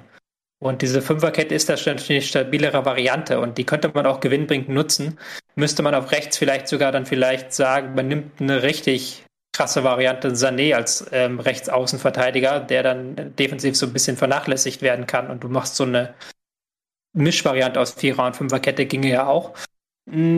Ich weiß es nicht, bin da auch selber unschlüssig, aber jetzt die Fünferkette nach einem Spiel wieder umzuwerfen, ist ja auch dann wieder so eine Sache, weil du hast in den beiden Testspielen das gespielt, du hast eigentlich die Abläufe darauf eintrainiert und jetzt wieder was Neues machen. Äh, kann halt auch, auch schief gehen. Du hast vor allen Dingen auch den Kader danach nominiert. Es fehlt dir einfach mhm. ein ähm, Rechtsverteidiger. Ist einfach niemand dabei. Klostermann ist kein Rechtsverteidiger. Er hat das mal gespielt, aber er spielt bei Leipzig Innenverteidiger. Ähm, den könnte ich am ehesten noch so als Schienenspieler äh, mit Fünferkette irgendwie äh, sehen, aber äh, wir haben de facto keinen Rechtsverteidiger. Da müsste Kimmich wirklich klassischen ja. Rechtsverteidiger in der Viererkette spielen. Ja. Ne? Klar, das könntest du machen. Ähm, und äh, auf der linken Seite Gosens ist auch kein Viererkette. Ähm, links außen. Der ist auch äh, Schienenspieler äh, in der Fünferkette und äh, da hast da hast du vielleicht, weiß ich nicht, einen Günther dann oder so. Aber das wäre ja auch eine Kapitulation. Also du kannst jetzt ja nicht wirklich in der, in der Vorbereitung des Turniers die ganze Zeit Fünferkette, Fünferkette, Fünferkette und nach einem Spiel gegen den Weltmeister, Nee. gegen die beste Mannschaft der Welt, nicht nur wegen des Titels, sondern weil sie es ist, verlierst du knapp und stellst alles um. Das, das, ich glaube, dass das für die Mannschaft auch ein Signal der fast schon eine, ein, ein panisches Signal wäre, äh, fast ein, Hilflos ein, ein Signal der Hilflosigkeit wäre. Ich glaube, allein deswegen so radikal. Erstmal ist Löw niemals so radikal gewesen. Selbst jetzt in dem Moment, wo er weiß, das ist sein letztes Turnier, wird er so nicht so radikal sein. Und zweitens glaube ich, dass das auch mit der Mannschaft ähm, Schwierigkeiten geben würde. Ich glaube, es ist auch nicht nötig, weil, ähm, wie du ja auch schon gesagt hast, man äh, darf jetzt auch Deutschland nicht kleiner machen, als sie waren. Ähm, man muss einfach auch sehen, gegen wen sie gespielt haben. Und Portugal ist dann einfach noch, ist nicht auf dem Niveau wie Frankreich. Und wir haben es ja schon gesagt, gescheitert ist es letztendlich auch ein Stück weit in der Offensive an diesen Durchsteckpässen. Und ich glaube, wenn man da vielleicht äh, ansetzt und überlegt, wie kann man das noch effizienter gestalten, weil bis dahin, wir hatten ja mehr Ballbesitz. Wir, wir haben ja Frankreich immer ganz gut auch in die Defensive gedrückt, sage ich mal. Nur da musst du da ansetzen und gucken, okay, wie können wir daraus jetzt auch wirklich zwingende Chancen kreieren. Deshalb würde ich sagen, dass ähm, ein Sané da auch durchaus ähm, ein belebendes Element ist. Ähm, Havertz, der das zwar eigentlich kann, hat sich aber äh, ein bisschen, finde ich, aus der Elf gespielt und dann muss man auch fairerweise den anderen äh, Leuten die Chance geben, sich zu zeigen und zu gucken, ob sie abliefern, finde ich. Deshalb würde ich auch überlegen, was man überleben kann, ist auch äh, überlegen kann, ist auch, ob man einen Gnabry zum Beispiel auch auf die rechte Seite stellt, wo er bei den Bayern spielt, wo er ja auch äh, sehr schön immer in die Innen, äh, so, so, so robbenmäßig nach innen zieht und den Abschluss auch sucht oder Also so. links dann. Äh, ja, der Rechtsfuß. Genau, Ja. links, äh, der war ja quasi jetzt Mittelstürmer äh, gegen Frankreich, also dass man ihn auf die, auf die Außen stellt. Und ähm, Der spielt dann in der Mitte. ja, Weil äh, die beiden haben Lewandowski. Das ist halt. ja, ich, ich, es ist, es ist schwierig, weil es einfach nicht die ideale Komponente gibt. Ich muss ja sagen, ich bin großer Kevin Volland-Fan. Ich würde mich freuen, wenn er die Chance kriegt, weil ich glaube, dass der sich zerreißen würde und dass der halt einfach auch äh, im Anlaufen stark ist, also im Pressing stark ist, dass er auch in der Defensivbewegung stark ist, hat einen guten Abschluss. Vor allem Bringt- Stürmer. Ja, ist ein Stürmer, bringt alles mit, aber wen willst du da für Volland auf die Bank setzen? Thomas Müller? Also es ist äh, ja oder einen aus der Doppel. Müller müsste dann, du müsstest dann äh, Volland Müller müsste hinter die vorne Spitzen. spielen. Müller würde wieder, wie bei den Bayern auch hinter Lewandowski, ähm, äh, die äh, freie Radikale sein, der die Räume selber interpretiert. So, und dann die Option hättest musst du du einen ja. aus der Doppelsechs zu Hause lassen. Das Ding ist, mit Volland, lass uns mal kurz über Volland reden. Er hat ihn jetzt mitgenommen. Ich dachte erst, ich guck nicht richtig im Stadion. Das war die, das war die von mir abgewendete Seite, also die hintere, hintere Seite, von da, wo ich saß. Ich habe ihn da die ganze Zeit Linksverteidiger spielen sehen, quasi Absicherung ähm, in, in den letzten zehn Minuten. Ähm, zumindest phasenweise, als ist mir das ganz bewusst aufgefallen, dass er, dass äh, mir fehlte natürlich die totale Perspektive aus dem Kamerabild, aber äh, äh, habe ich mich gefragt, ey, wenn du wenn du einen Volland mitnimmst, was macht er denn bitte hinten links jetzt? Ähm, weil wenn du wenn du dir wenn du die besten Einzelspieler aufstellst, dann kommst du sicherlich zu einer Mannschaft, wo ein Volland nicht spielt. Wenn du aber sagst, ich will ein System haben, bei dem ich einen Spieler habe, von dem ich weiß, dass er ein Stürmer ist, der weiß, wie er sich im Strafraum zu bewegen hat, der weiß, wie er seinen Körper einsetzt, der vor allen Dingen von, von der Einstellung her ein Torjäger ist, der die, der die innere Einstellung hat, mir geht's darum, dass ich den Ball reinwemse und nicht darum, dass ich irgendwie noch mal ihn querlege oder sonst was. Das, das meinte ich vorhin mit Killerinstinkt. Volland ist der Einzige, der das hat. Und wenn du vielleicht sagst, okay, pass auf, ich spiele jetzt mit einem Stürmer, auch wenn der vielleicht bei FIFA nicht 92 hat, äh, nur 82, aber ich lasse ihn jetzt spielen und dann ma- mache ich das System um Volland rum. Wäre das eine Option? Äh, ganz kurz, äh, Tobi, du darfst sofort, äh, weil ich will auf was eingehen, was du gesagt hast. Ähm, ja, das wäre auf jeden Fall eine Option. Auf der anderen Seite fand ich das Argument von Tobi eben auch gut zu sagen, ähm, Pepe ist jetzt auch nicht der schnellste und da einen Timo Werner ähm, rein äh, zu stellen, der mit seiner Geschwindigkeit ein bisschen auch für Furore sorgt, finde ich auch eine interessante Option. Können ja auch zusammenspielen. Michael, Also äh, äh, ähm, äh, Werner spielt ja auch äh, am liebsten neben einem klaren Stürmer. Voll, er ist ja nie der klassische Neuner eigentlich. Er spielt um den, um den Strafraumstürmer rum. aber Volland, ich würde jetzt mal eingreifen, weil ähm, das Gerne. hat mich schon ein bisschen gewundert, diese Debatte. Hey, danke, Tobi. Immer wenn wir Qu- Quatsch erzählen, kommst du. Jetzt muss ich mal eingreifen und euch zurückholen auf, auf den Boden der Logik. Nein. Mach mal. Weil mich, ich habe jetzt diese Saison, gebe ich offen zu, ich habe kein einziges Spiel von Volland über 90 Minuten gesehen bei Monaco. Ich Ja. weiß nicht, was er, ob er jetzt zum Strafraumstürmer Deluxe herangereift ist. Habe ich keine Ahnung, bei der Bundesliga war er es nicht. Und auch diese Saison hat er, glaube ich, nur zwei Tore per Kopf gemacht. Ähm, er ist ein Spieler, der ein enorm geiles Timing hat im äh, Laufen hinter die Abwehr, der, der sich in diesen Engen sehr wohl fühlt, den du immer ähm, mit dem Steckpass schicken kannst, der auch dann auch im Zweifelsfall aber einen Gegner auswackelt und den Ball dann ins Tor bringt. So, das ist er. Aber er ist jetzt kein Spieler, der am Strafraum auf eine Flanke lauert. Das ist er, das ist er aus meiner Sicht nicht. Und dass du ihn dann in den letzten Minuten bringst, da war dann ja kein Linksverteidiger mehr, er war links außen in einer Fünferkette, die längst keine Fünferkette mehr war. Er sollte in den Strafraum reinsprinten, er sollte vielleicht noch eine Flanke schlagen, hat er beides getan, hat nichts gebracht. Also und da war es dann mir auch relativ egal eigentlich, wer jetzt im Sturmzentrum spielt bei der deutschen Mannschaft, weil die, die haben ja eh keine Bälle dahin bekommen. Also hättest du Volland, hättest du Volland in den Sturmzentrum gespielt, dann hätte er da keine Bälle bekommen. Und so hat er auf links außen keine Bälle bekommen. Aber ja, das wäre eine interessante Option für das Spiel gegen, gegen Portugal, eben weil er diese, diese Steckpässe kann, weil er eben ähm, das Timing auch hat im Strafraum. Und du dann, wenn du flach in den Strafraum reinkommst, dann ist er eine wichtige Option. Mit Werner wäre es mir vielleicht ein bisschen zu redundant. Weil Werder heißt, hat noch mehr Tempo, klar, aber grundsätzlich von der Grundidee willst du beide halt möglichst in so eine dynamische Situation in den Strafraum schicken. Den brauchst, da brauchst du keine zwei von, würde ich behaupten. Und ich würde, mein, mein persönlicher Favorit wäre ja diese Aufstellung, die wir vor zwei, drei Jahren Standard war, halt vorne mit ähm, Werner halb links, Sané halb rechts und dann Nabri in so einer etwas zurückgezogenen Rolle. Weil ich glaube, das würde ganz gut äh, zu diesen portugiesischen Schwächen passen. Mhm. Wollen wir mal ähm, eine Aufstellung wagen? Jetzt, ähm, Noah, vielleicht willst du mal anfangen, wenn du, wenn du äh, was im Kopf hast, sonst, sonst kannst du auch gerne erstmal passen und kommst etwas später dran, dann würde was ich Eddie anfangen. Lass uns mal ähm, eine Aufstellung entwerfen. Ich, ich, ich habe ja schon tatsächlich vorher ähm, eine entworfen ähm, und wollte da tatsächlich noch mal aber kurz, kurz einhaken, weil ihr vorher so meintet, ähm, wenn Löw mit Viererkette spielen würde, würde er ja wieder alles über Bord schmeißen. Ich glaube nicht, dass das so ist. Ähm, Löw hat vor paar Wochen ja eben selbst gesagt, das hatte ich glaube ich hier in der Sendung auch erzählt, dass er meinte, das Sys- System an sich ist eben nicht so wichtig. Ähm, Löw hat in den letzten ähm, Wochen vor der Nominierung, ich glaube, das waren die, die WM-Quali-Spiele im März, hat er nur in, in Viererkette gespielt, hat er nicht einmal Fünferkette gespielt. Ähm, natürlich ist es dann eine andere Situation, weil dann kam auch noch Müller zurück, dann, dann, dann kam Hummels zurück, aber, und das war auch interessant, das hat Ilkay Gündogan gestern in dieser virtuellen Mixzone, also ich war da noch auf der Pressetribüne und dann ähm, werden da so die, die Spieler dazu gesch äh, geschaltet, Gosens war da und eben Gündogan und er meinte, es gibt eben zwei Systeme, die wir super gut beherrschen und ähm, ja, ihm ist es persönlich mehr oder weniger egal. Heißt, ich würde da jetzt auch nicht so negativ drüber denken, dass wenn er jetzt mit einer Viererkette spielen würde, würde er alles ähm, ja, über Bord schmeißen. 2016 hat er auch komplett nur Viererkette gespielt. Dann kam das Viertelfinale gegen Italien und dann hat er auf einmal in Fünferkette gespielt und alle dachten, was? Wie kann er das denn machen? Ähm, und es hat am Ende äh, ins Halbfinale geführt. Vielleicht das noch dazu. Ähm, ja, aber ähm, Aufstellung, sorry, ich habe mich ein bisschen verquatscht. Aber du kannst ja, Also- nein, das ist okay, nur, es kann ja auch eine Herleitung sein, weshalb du jetzt mir eine Viererkette gibst.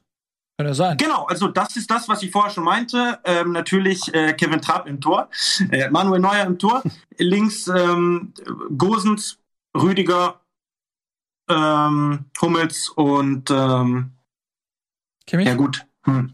ja wahrscheinlich dann doch Kimmich. Ähm, und dann, wie ich vorher eben glaube ich meinte, äh, gut Goretzka wird jetzt eben noch keine Option sein. Ähm, ähm,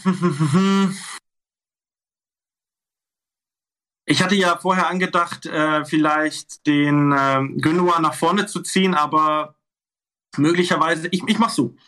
Ähm, Doppelsechs, ich bleibe mit Groß und äh, äh, Gündogan. Ich ähm, habe äh, Gnabry, aber auch so wie Tobi meinte, im Zentrum. Ähm, habe ähm, Sané und, und Werner, vielleicht noch über Außen und dann im Sturm Müller. Einfach mal so. Mhm. Okay. Interessant. Will da jemand was Ich- zu sagen?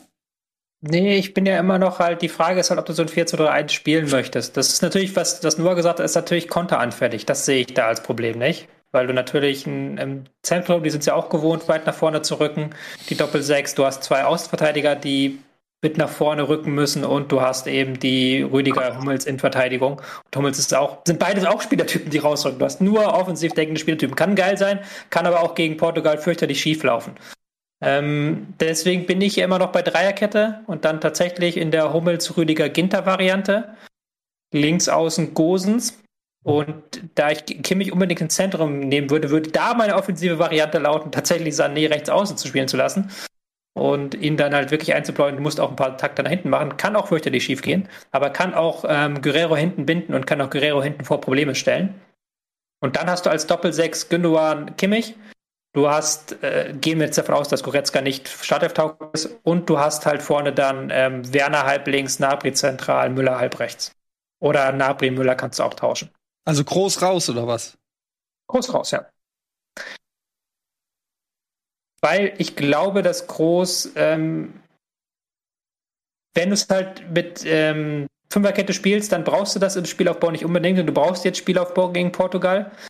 Hast, du kannst natürlich einen Case machen, dass er die Ballsicherheit mitbringt, auch gegen dieses portugiesische Mittelfeld, klar. Ähm, aber ich möchte einerseits eine gute Konterabsicherung da auf jeden Fall bewerkstelligen und ich möchte auch nicht, äh, möchte auch ein bisschen vorwärtsgerichteter denken, um halt eben Portugal hinten zu binden. Äh, gegen Ungarn wäre groß wieder die präferierte Variante für mich. Okay. Mhm. Ich fand ja aber Groß, ehrlich gesagt, ein bisschen besser als Gündogan. Also ich meine, ich weiß um das Potenzial von Gündogan, aber ich, mir hat Groß, ich bin echt nicht der größte Groß-Fan, hab den auch immer wieder hier kritisiert. Ich fand den gestern noch mit am besten. Also er hat wirklich äh, immer das Auge für den freien Mann gehabt, hat das Spiel gut mhm. ähm, ja nach vorne immer verlagert tu mich gerade schwer, ihn jetzt sozusagen als Opfer äh, dieses Spiels zu sehen. Aber ich sehe natürlich, dass irgendeiner muss halt, wenn du was ändern willst, musst du halt auch irgendjemand auf die Bank setzen. Ja, schwierig. Ich, ähm, ich würde wahrscheinlich nur in der Offensive auch erstmal was ändern. Und ähm, ja, Harvards für mich raus gegen Sané. Und dann äh, Gnabry, wie ich eben schon gesagt habe, auf Außen. Und ich ja, ehrlich gesagt fand ich Thomas Müller gestern auch nicht so toll. Also, das wäre für mich auch eine Überlegung, den mal rauszunehmen. Ich, irgendwie ist man, man fühlt sich immer, dass man immer das Gefühl, wenn Müller auf dem Feld ist, ist immer gut. So, du hast immer das Gefühl, dann ist so dieses Unberechenbare und einer, der sich auch auf jeden Fall zerreißt und so. Aber ähm, vielleicht würde ich Müller dann raussetzen und dann sage ich als Sturmspitze, weil es eh nicht passiert, kann ich es ja fordern, Volland. Mhm. Also Gnabry links, ähm, Sané rechts und Volland auf der neuen. Ich würde gerne Gündoan weiter vorne sehen, weil ich finde, dass Gündoan an der Strafraumgrenze viel bewerkstelligen kann. So, der kann Steckpässe spielen, der ist selber torgefährlich, der kann auch mal aus der zweiten Reihe schießen, äh, gerne mal so flach in die Ecke legt er ihn sehr präzise, hat da einige Tore gemacht. Äh, der hat eine Dynamik, der kann auch, wenn er so weit vorne ist, auch Doppelpass spielen, in den Strafraum mit reingehen. Ähm, der hat, deswegen würde ich den einfach gerne vorziehen und glaube ich, Günno anstatt Harvards, also Harvards raus, Günno an einen nach vorne und dann einen Goretzka neben den Kroos, solange die Beine tragen. Also Kroos Goretzka und davor Genorn. Auch ein Goretzka ist in der Lage, zusammen mit Genorn nach vorne in den Strafraum reinzugehen. Dass du da zwei Spieler hast, die für Torgefahr sorgen können. Die sind beide torgefährlich. Und dann würde ich vorne Ja, Müller hat mir auch nicht gut gefallen, aber ich würde ihn, glaube ich, drin lassen. Und dann vorne Nabri oder Werner, weil ich auch bei, bei Werner schätze, dass der, der ist leider ein Chancentod. So, wenn er das nicht wäre, wäre er Weltklasse. Wenn Werner eiskalt vom Tor wäre, wäre das einer der besten Stürmer, die es gibt. Aber ist er nun mal leider nicht. Aber vielleicht hat er ja mal Glück und trifft. Ähm, und ich mag halt, dass er, der hat gute Laufwege, Werner. Der kann auch mal jemanden mit rausziehen. Ähm, mhm. Und ich erinnere mich immer, immer wieder an ein Spiel äh, in der Bundesliga. Da war Werner noch bei Leipzig. Da haben die gespielt gegen Düsseldorf, glaube ich. Und da wurde er irgendwann ausgewechselt äh, in der 80. oder 70. und danach hat Düsseldorf das Spiel noch gedreht. Und im Interview danach haben die, da wurden die gefragt, ja, warum habt ihr nicht früher so gespielt wie in den letzten zehn Minuten, als ihr das Spiel gedreht habt? Und ich weiß nicht mehr genau, ob das äh, Kai äh, Eihan, äh, Eihan hieß er, ne? Kahn Eihan. Kahn Eihan war oder der Trainer war Rösler, aber er sagte, ey, das ging nicht, weil Werner auf dem Platz war. Und solange Werner auf dem Platz steht, kannst du gewisse Sachen nicht machen. Du kannst zum Beispiel nicht weit aufrücken, weil Werner dich killt. So, und das, das ist eine Qualität, die Werner mitbringt, das Spiel zu verändern, die über diesen bloßen Torabschluss hinausgeht. Und wenn du dann mit Gündogan und äh, Goretzka zwei Spieler hast, die auch in der Box für Torgefahr saugen können, ähm, dann kann er auch mal einen Gegner mit rausziehen und Lücken reißen, in die die dann reingehen können.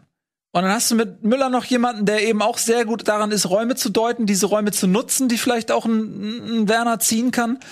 Ähm, und hättest trotzdem aber eine gute Absicherung mit einem Goretzka. Mal gucken, wie lange die ihn beide tragen. Das wäre jetzt mal mein Vorschlag. Aber dazu würde ich gern, äh, darauf würde ich gerne eingehen. Mhm. Ähm, wir dürfen auch nicht vergessen, aus portugiesischer Sicht zu denken. Und das ist ja das, was wir, glaube ich, vorher gesagt haben. Portugal hat Ungarn jetzt erstmal 3-0 geschlagen. So. ja, ab und der 85. muss man dazu sagen. Das klingt jetzt erstmal, ne? Nach der souverän. Einwechslung von André Silva, muss man sagen. Ja, aber ich meine, also fünf Minuten vor Schluss, ne? Die hätten auch gut Aber- 0-0 nach Hause gehen können. So. Und ja, André Silva. Da hast du recht, Nils. Aber ich, ich will damit ja nicht sagen, dass Portugal wahnsinnig gut gespielt hat gegen Ungarn. Ich habe von dem Spiel tatsächlich kaum was gesehen. Ich rede nur von der Ausgangslage und was Portugal eben selbst im Spiel machen muss. Und ähm, wenn du sagst, okay, du weißt, ein Timo Werner äh, da vorne drin, der wirbelt da, aber wenn sich Portugal komplett zurückzieht, ja, dann dribbelt der da rum und ist komplett ineffektiv, ne? Also. Ja, aber der, der kann ja auch, wie gesagt, wenn er dann seine Räume macht und ähm, dann ist ja auch eine Frage, wie gut ist die Zuordnung? Dann äh, reißt er vielleicht mal jemanden mit. Jeder weiß, wie schnell er ist. Das ist ja auch auf engem Raum. Wenn du einen Doppelpass spielst, ähm, das ist ja das Problem, die spielen auch zu wenig Doppelpässe, aber ein Gündogan kann das spielen. Wenn ein Gündogan und Werner mal einen Doppelpass spielen, dann ist der Junge durch, auch auf engstem Raum. Ähm, er- meiner Meinung nach kann Werner viel mehr als nur Konterstürmer sein. Ähm, er muss aber auch richtig eingesetzt werden und da müssen ein paar Automatismen auch eintrainiert werden. Und deswegen will ich Gündogan auch da vorne haben, weil der das nämlich kann. Ähm, und ich muss dazu auch noch mal sagen, aus strategischer Sicht, wie du an so ein Spiel rangehst, Deutschland muss nicht unbedingt gewinnen. Weil, wenn sie sagen, okay, wir nehmen das Unentschieden mit und gewinnen gegen Ungarn, haben sie vier Punkte. Das sollte reichen. Wenn sie gegen Portugal verlieren, müssen sie zittern. Äh, das Aber dann hast du gegen Ungarn so eine Südkorea-Situation, dass du gewinnen musst. Ich glaube, das will niemand. na gut, aber das ist dann K.O.-Spiel. Und wenn du dann einfach nicht in der Lage bist, gegen Ungarn zu gewinnen, dann hast du es auch nicht verdient. Ich meine nur, die müssen nicht gegen Portugal, wenn es in der 80. Minute 0-0 steht, dann, ähm, dann riskierst du nicht alles. Weil eine Niederlage schlimmer wäre als ein Unentschieden, logischerweise, aber bei einer Niederlage hast du es gar nicht mehr in der eigenen Hand. So, was wir in der Ich eigenen glaub- Hand haben, ist Werbung. Ähm, ich finde es übrigens gut, dass du so lange doch Zeit hast, Noah. Bleibst du bis zum Ende der Sendung und bist herzlich eingeladen oder musst du irgendwann noch mal arbeiten oder so? Ich muss essen. Aber, Ja, das ist ähm, kein Grund, ja, dann bleibst du. Alles klar, Noah bleibt bis zum Ende der Lass Sendung, den, meine Damen lass, und den Herren. Was? lass den Abend nur mal essen gehen. Wir machen gleich nach der Werbung weiter. Wir haben noch ein paar andere Spiele. Wir haben Okay. die deutsche Nationalmannschaft jetzt heute. In, wir haben, glaube ich, noch nie irgendein Fußballspiel jemals in der Geschichte dieser Sendung so auf epischer ähm, Bühne ausgebreitet wie dieses Spiel. Ich glaube, wir müssen gleich noch mal zwei, drei andere Spiele doch wenigstens noch mal ansprechen. Machen Ja, wir. ich, äh, dann, dann machen wir es doch so, dann bedanke ich mich ganz herzlich und äh, gehe noch was essen. Ich will natürlich äh, nicht die Gelegenheit verpassen, zu erwähnen, dass der VfB Stuttgart einen neuen Torhüter hat mit Florian Müller. Ähm, Kobel-Nachfolger, ich finde, das sollte auch in so einer Sendung Platz haben. Auf jeden Fall. Äh, Das ist mir sehr wichtig, dass ihr immer wieder auch Passagen findet, zu euren eigenen Verein zurückzukehren. äh, André Silva, äh, Müller, das ist mir wichtig, denn jeder weiß auch, dass der nächste deutsche Nationalspieler na sagt vom HSV, wir machen Werbung.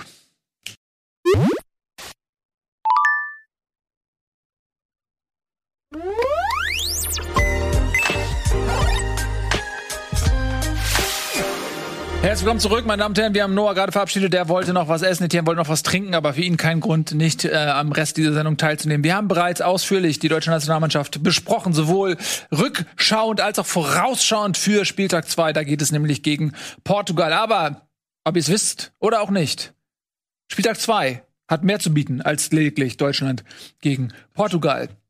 Ähm, und wir haben auch noch ein Spiel, ähm, das es zu besprechen gilt aus Spieltag 1, zum Beispiel Spanien gegen Schweden. Äh, Jogi Löw hat ja durchaus versucht, nach der spanischen Dominanzperiode diesen Spielstil zu kopieren, sich anzueignen und kommt bis heute nicht davon los, weshalb wir eben auch davon sprechen, dass wir viel Ballbesitz haben, aber wenig Tore schießen.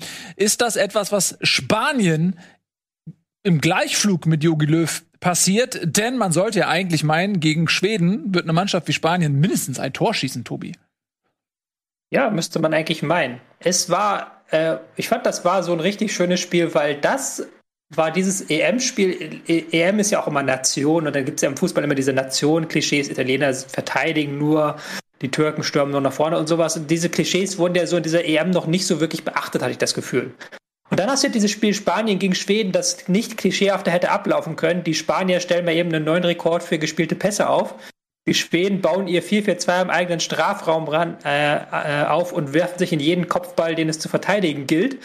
Und dann hat den Spaniern so ein bisschen die Durchschlagskraft gefehlt. Das war noch ein bisschen stärker sogar als bei der deutschen Mannschaft, dass man da keinen Weg dran vorbeigefunden hat an diesen engen schwedischen Viererketten. Ja, tatsächlich, ich habe das Spiel auch gesehen, ähm, hat das ein bisschen erinnert an das deutsche Spiel, nur schneller und noch ein bisschen, also die, den Spaniern da zuzugucken, wie dieser Tiki-Taka spielen, das macht schon immer auch Spaß, aber am Ende des Tages muss man auch sagen, ähm, was auch wenig, äh, wenig was dabei rumgekommen ist. Allerdings muss man hier auch ganz explizit die Schweden loben. Die, ähm, die haben das ja auch am Ende gefeiert wie, äh, wie ein Sieg und sind da teilweise auch mit Krämpfen äh, umgekippt und so weiter. Also die haben da einfach alles reingelegt und du hast richtig auch gesehen, dass das die Devise war so, passt auf, ähm, wir machen es den Spaniern heute so schwer wie nur möglich und das haben sie erreicht. Also sie haben sozusagen, ich glaube, da ging es gar nicht darum, klar, wollten die auch irgendwie mal einen guten Konter fahren und so und ich glaube auch Isaac hatte da ähm, die ein oder andere Chance Berg. da.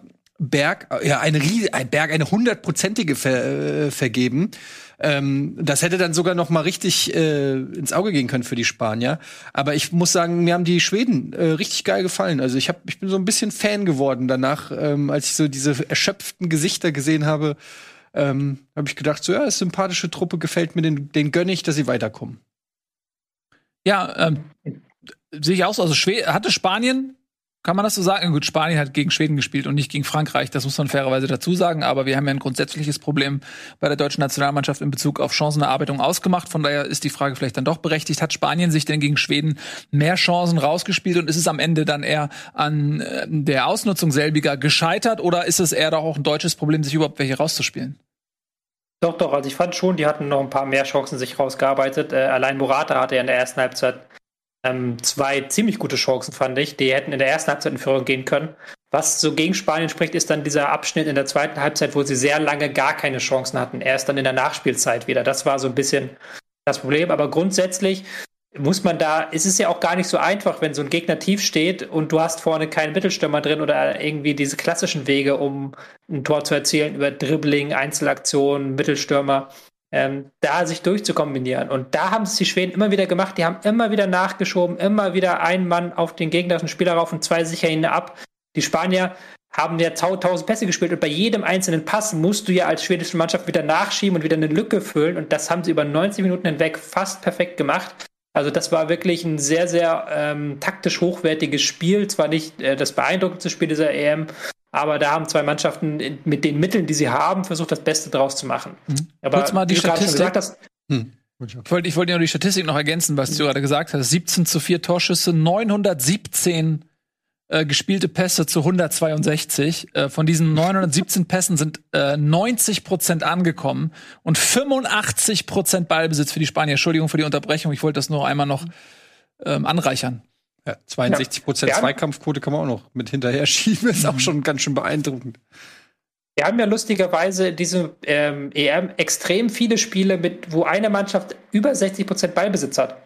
Es gab erst drei Spiele, wo das nicht so war. Das war England gegen Kroatien, wo der Ballbesitz ausgeglichen war. Mhm. Das war Schottland gegen Tschechien, wo es äh, Schottland hatte 58 Prozent. Und das war Polen gegen Slowakei. Und da hatte Polen auch nur nicht mehr als 60 Prozent, weil sie irgendwann die rote Karte gesehen haben. Also das ist schon ein sehr klarer Trend dieser EM, dass es äh, bei den Spielen immer eine sehr deutliche Verteilung gibt. Eine Mannschaft, die den Gegner laufen lassen will, die das Spiel kontrollieren will über Ballbesitz und eine Mannschaft, die sich hinten reinstellt und guckt, dass sie das Tore schießen des Gegners verhindern möchte. Ja, ist ja auch, ähm, wenn du eine aufgeblähte aufgeblähten Turniermodus hast mit vielen Mannschaften, dann hast du natürlich auch äh, eine größere Schere zwischen diesen Top-Favoriten und den Mannschaften, die eigentlich für ein Turnier vielleicht ein bisschen zu klein sind und sich in der Vergangenheit nicht qualifiziert hätten, wenn sie eben nicht ähm, einige neue Plätze geschaffen hätten für die Europameisterschaft. Äh, gut, also ähm, Spanien tut sich schwer. Hat am Ende aber trotz dieser Überlegenheit eben auch ein Stück weit Glück, dass äh, Berg die hundertprozentige nicht reinmacht. Isaac hatte auch die eine oder andere Gelegenheit.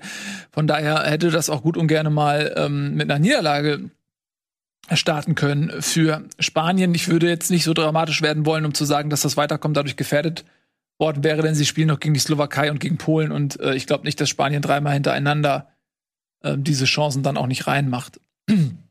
Aber man sieht, da ist auch nicht alles geil. Also da wird auch diskutiert, wie man die Sturmfrage löst, zum Beispiel, ne, in Spanien. Aber- Hat jetzt Morata gespielt. Ja. Aber du darfst doch nicht vergessen, dass auch Spanien so einen leichten Umbruch hinter sich hat. Diese alte Generation um, um Iniesta, Xavi, Busquets abgelöst. Die hatten auch viele junge Spieler, ähm, ähm, hier ähm, Torres, Rodri, äh, Rodri geht 24, Petri, Olmo ist auch noch relativ jung. Also es ist natürlich jetzt schon auch eine neue Generation. Äh, dafür fand ich erstaunlich, wie sich dieser äh, neue, vermeintlich neue spanische Fußball dem alten geglichen hat. Also da sieht man, dass Ja, das einfach ne, über Generationen einfach so weitergegeben wird. Was denn? Da Da würde ich aber- ich habe wieder was ja gesagt, da- was nicht stimmt, sagt Tobi. Nee, das stimmt. Da, da hast du ja völlig recht. Wenn Spanien einen Passrekord aufstellt, dann kann ich da schlecht gegen argumentieren. Da hast du vollkommen recht. Aber diese Mannschaft hat natürlich jetzt auch das Problem gehabt, dass sie gegen Schweden gespielt hat. Schweden traditionell eine Mannschaft, die im 4-4-2 eher tief steht, die das äh, über Generationen perfektioniert hat, wie man im 4-4-2 verteidigt. Aber die spanische Mannschaft hat eigentlich schon mehr Tempo. Sie haben, sind jetzt mehr so auf Spieler wie Koke ausgerichtet, auf Spieler wie Rodri, die, die eher einen Vorwärtsdrang haben. Sie haben mit Olmo so Spieler, die in den Strafraum reingehen, auch Tempogegenstöße vollenden können. Das haben sie ja beim 6 zu 0 gegen Deutschland gezeigt. Insofern würde ich das jetzt auch nicht so hochhängen, weil ich glaube, wenn dann tatsächlich Gegner kommen auf Augenhöhe, dann ist das spanische Spiel auch ein bisschen anders strukturiert. Dann werden Ja. sie nicht ganz diese, diese Dominanzschiene fahren. Ja, das denke ich auch.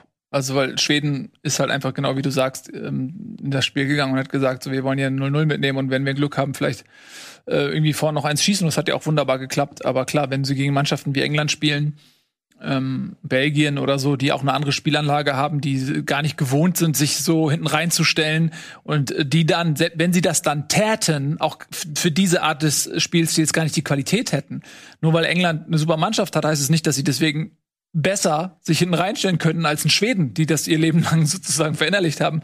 Äh, von daher werden diese Mannschaften zwangsläufig anders gegen Spanien spielen, dann ergeben sich mehr Räume, ähm, es ergibt sich weniger Ballbesitz vielleicht, aber dafür eben ähm, mehr hochkarätige Chancen. Du hast Deutschlands Spiel angesprochen. Ähm, wollen wir mal nicht hoffen, dass das repräsentativ war für äh, das deutsche Spiel. Ähm, genau, aber ja, das ist halt die Vorrunde. Und Spanien, das war jetzt interessant zu sehen, aber für mich ist völlig klar, dass Spanien weiterkommt. Und das wird dann irgendwie ab dem Achtel- oder Viertelfinale wird es interessant zu sehen, wenn Spanien gegen die große Nation spielt, auf jeden Fall.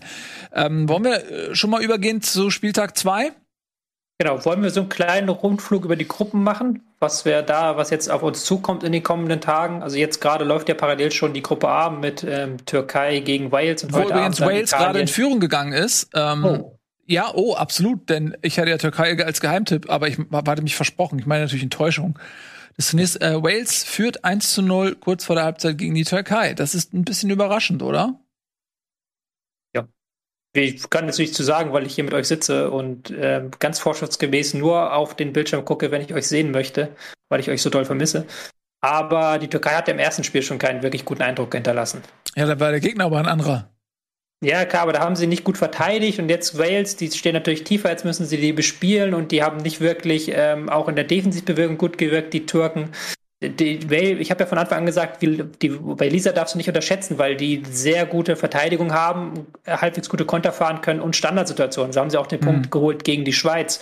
Und da würde ich halt sagen, würde mich jetzt nicht mega wundern, wenn sie die, die, die Türkei besiegen und ähm, dann im letzten Spiel so noch die Chance auf Platz zwei haben. Ja, wir können ja mal gucken, was das gerade bedeuten würde, wenn es dabei bliebe. Dann wäre Wales bei vier Punkten nach zwei Spielen. Das wäre schon eine große Überraschung.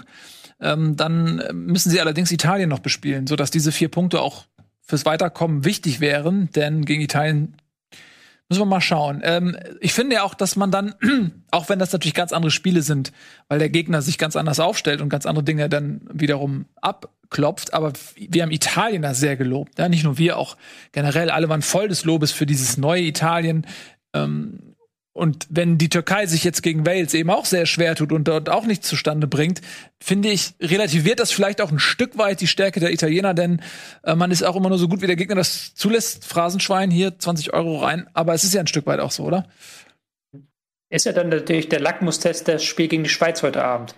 Weil da du natürlich einen Gegner, der nicht ganz so tief steht wie die Türken in dem ersten Spiel, der auch ähm, wenn er tief steht, ein bisschen besser organisiert ist, der auch im Gegenzug, im, Gegen im Konter eine sehr viel ähm, größere Hausmacht hat. In dem Sinne ist das schon ein erster Fingerzeig, ist das, äh, wie, wie man das Spiel gegen die Türkei gewichten muss aus italienischer Stelle. Ich halte immer noch sehr viel von den Italienern und bin sehr gespannt auf das Spiel gegen die Schweiz heute Abend. Definitiv, auf jeden Fall. Damit sprichst du schon an, was da passiert. Das wäre dann Gruppe A. Ne?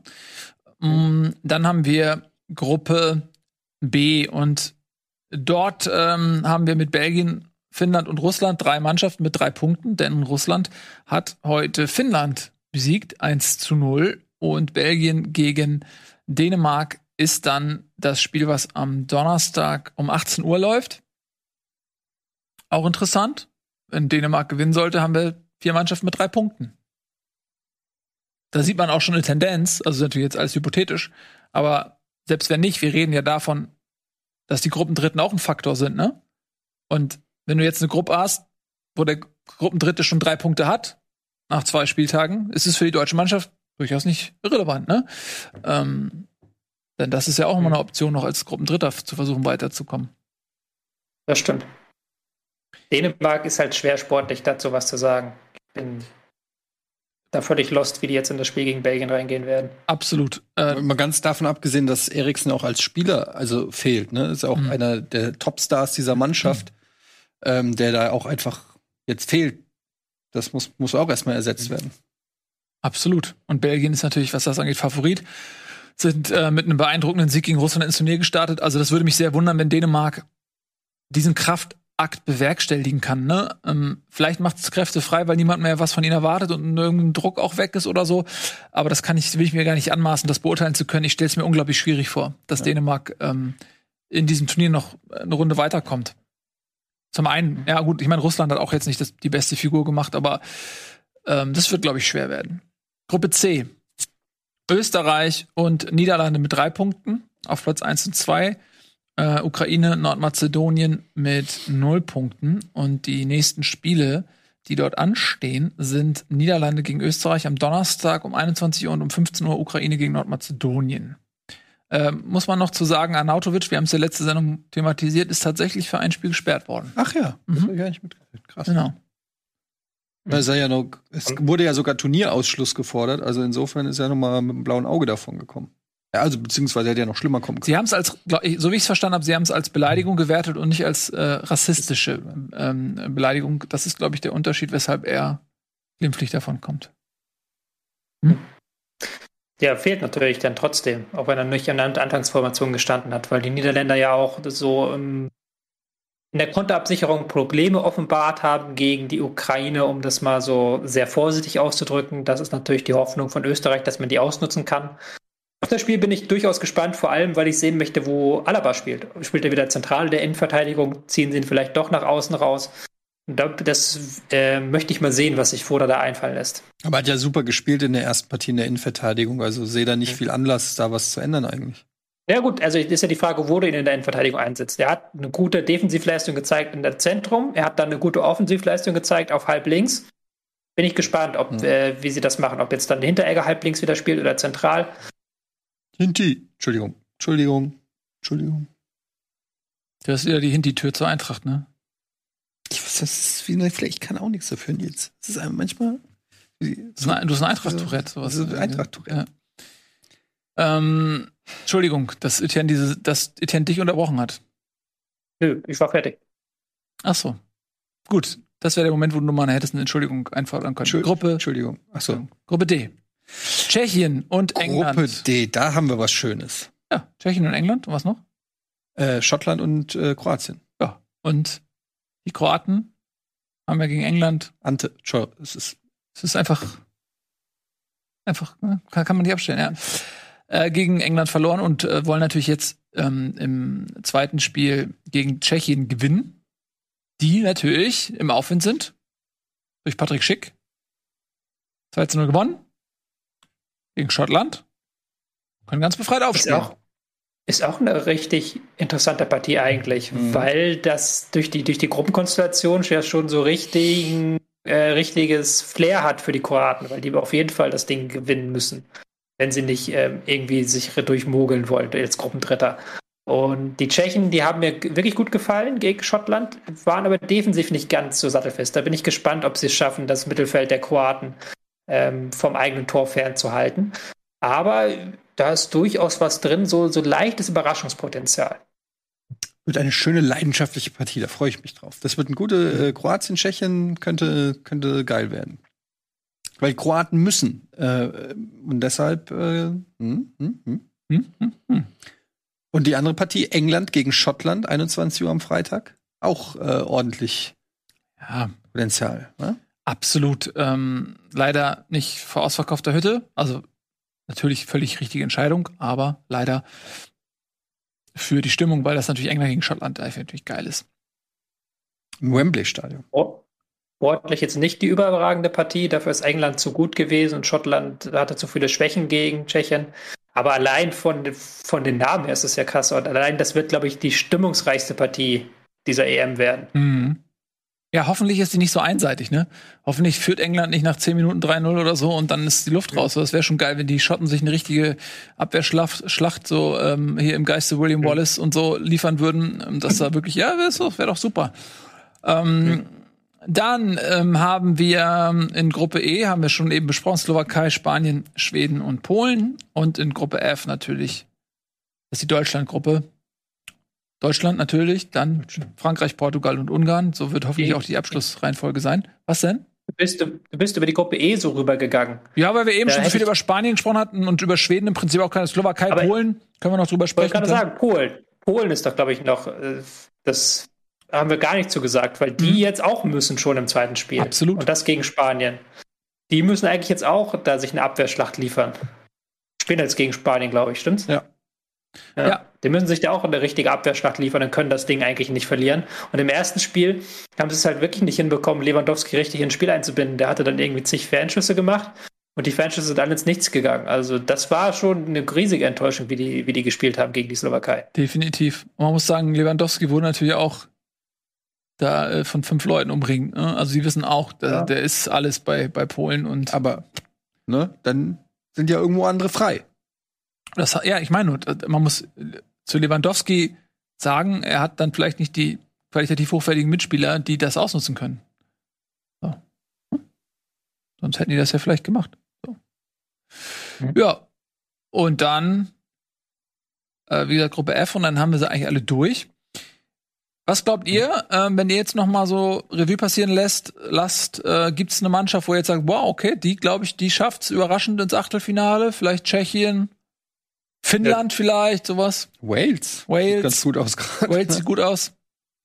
Wales ist Ähm, überraschend. Slowakei, Slowakei mit dem Sieg, mit dem überraschenden Sieg. Und wenn sie sich jetzt noch ein Unentschieden erhamstern im kommenden Spiel, dann sind sie eigentlich schon praktisch durch. Zumindest als Gruppendritter. Mhm. Und das traue ich ihnen durchaus zu. Das wäre auch schon eine große Überraschung, finde ich. Absolut. Ja, und auch Österreich noch gute Chancen weiterzukommen. Wobei das jetzt nicht in dieser Gruppe nicht so überraschend wäre. Also Das stimmt. gegen Ja. Nordmazedonien, dass sie sich da durchsetzen und jetzt noch ein Punkt gegen Ukraine, das reicht ja auch. Das ist jetzt nicht die riesige Überraschung, finde ich. Das stimmt. Aber eine Sache müssen wir natürlich noch machen, bevor die Sendung endet. Äh, die nächste Sendung ist ja am Sonntag um 16 Uhr zu einer völlig ungewohnten Zeit. Wir wollen unbedingt die Sendung nach dem Deutschlandspiel, einen Tag nach dem Deutschlandspiel machen. Und dann müssen wir jetzt aber auch das Deutschland gegen Portugal-Spiel tippen. Ja. Ist zwar noch gefühlt fünf Jahre hin, aber ist ja schon am Samstag und am Sonntag ist erst die nächste Sendung. Also das muss jetzt auch noch geschehen hier. Ja, die hauen wir weg. Das wird eine Befreiung. 1-1. Ah, Achso, Entschuldigung. 4-1. Bam. 4-1. Für Zwei- wen? 2-0. Nur Für wen? Für Für Deutschland. Deutschland. Deutschland. Deutschland. 2-0 für Deutschland, weil ähm, wie soll denn Portugal gegen äh, uns ein Tor schießen? Unmöglich. Deswegen 4 zu 1. Was sagst du, Tobi? 1-1, sage ich. Der langweiligste Tipp, den man verbieten Warum? sollte, aber Warum denn? ich bin zu skeptisch, was diese deutsche Mannschaft angeht. Ich kann mir nicht vorstellen, dass die sich da jetzt befreien. Dafür hat mir das gegen Frankreich zu viele Probleme. Habe ich da gesehen. 4-1. Ruf mich gerne an, ja? 1-1. Wenn das 4-1 fällt, 10% von all euren du mir an, ne? Okay? So. Ihr Lieben, wir nähern uns dem Ende. Ich fand, das war eine großartige. Was guckst du so komisch gerade? Habe ich gesehen. Was war das für ein, für ein Gesicht, Tobi? Ein Knautschgesicht? Hast du nicht so ein Ja. Knautschgesicht gerade gemacht? Alles gut. Du hast gerade mit mir geredet, das habe ich nicht verstanden. Entschuldigung, wir befinden uns gemeinsam in einer Sendung. Ja, das ist wahr. In der Tat. Aber ich, ich vermisse euch so sehr hier draußen. Ich vermisse dich auch. Wieso bist du eigentlich nicht hier? Komm mal wieder rum. Also, was Am ich Sonntag euch bin ich wieder da. Sonntag, ja, das will ich auch schwer hoffen. Was ich euch sagen wollte ist, wie geht es hier weiter im Programm? Wir haben nämlich jetzt um 19 Uhr live eine Folge Geo Battle mit Mara Donny und Laris, den Champion. Stark. Stark Etienne. Dann um 20.15 Uhr Pokémon Nutzlocke. Spricht man das eigentlich Nutzlocke oder Nutz Nutzlocke aus? Nutzlocke. Nutzlocke mit Elias und Wirt natürlich, selbstverständlich. 22 Uhr. Denselmann zockt Going Medieval. Das ist euer Programm auf Rocket Beans TV. Wir würden uns natürlich sehr freuen, wenn ihr wie immer fleißig in den Comments eure Meinung schreiben würdet. Toni Groß, Startelf, ja oder nein? Wie, soll, wie sieht eure Startelf aus? Könnt ihr mal posten, dann können wir ja vielleicht in der nächsten Sendung ähm, mal denjenigen von euch, der recht hatte, was so Prognosen angeht, mal so ein bisschen ins Schaufenster stellen. Vielleicht können wir denjenigen, der am nächsten an der Realität, äh, also quasi am Ausgang äh, dieser äh, war, den können wir dann mal einfach einblenden. Also schreibt doch mal einen Comment. Erst die Aufstellung, die deutsche Aufstellung und dann das Ergebnis. Die beiden Sachen, Aufstellung und Ergebnis. Und mal gucken, wer von euch ähm, der Beste ist. Der Beste. Hör auf. Du darfst auch einschreiben. Ich will das nicht hören, dieses Lied. Ach so, stimmt. Aber woher Da kannst du das überhaupt? Ja. so, also, wir verabschieden uns am Sonntag um 18 Uhr, 16 Uhr. 16 Uhr. 16 Uhr sind wir live für euch da. Ähm, wir kennen keinen Wochenenden, wir kennen nur Spaß. Das war's von uns. Macht's gut. Tschüss und auf Wiedersehen.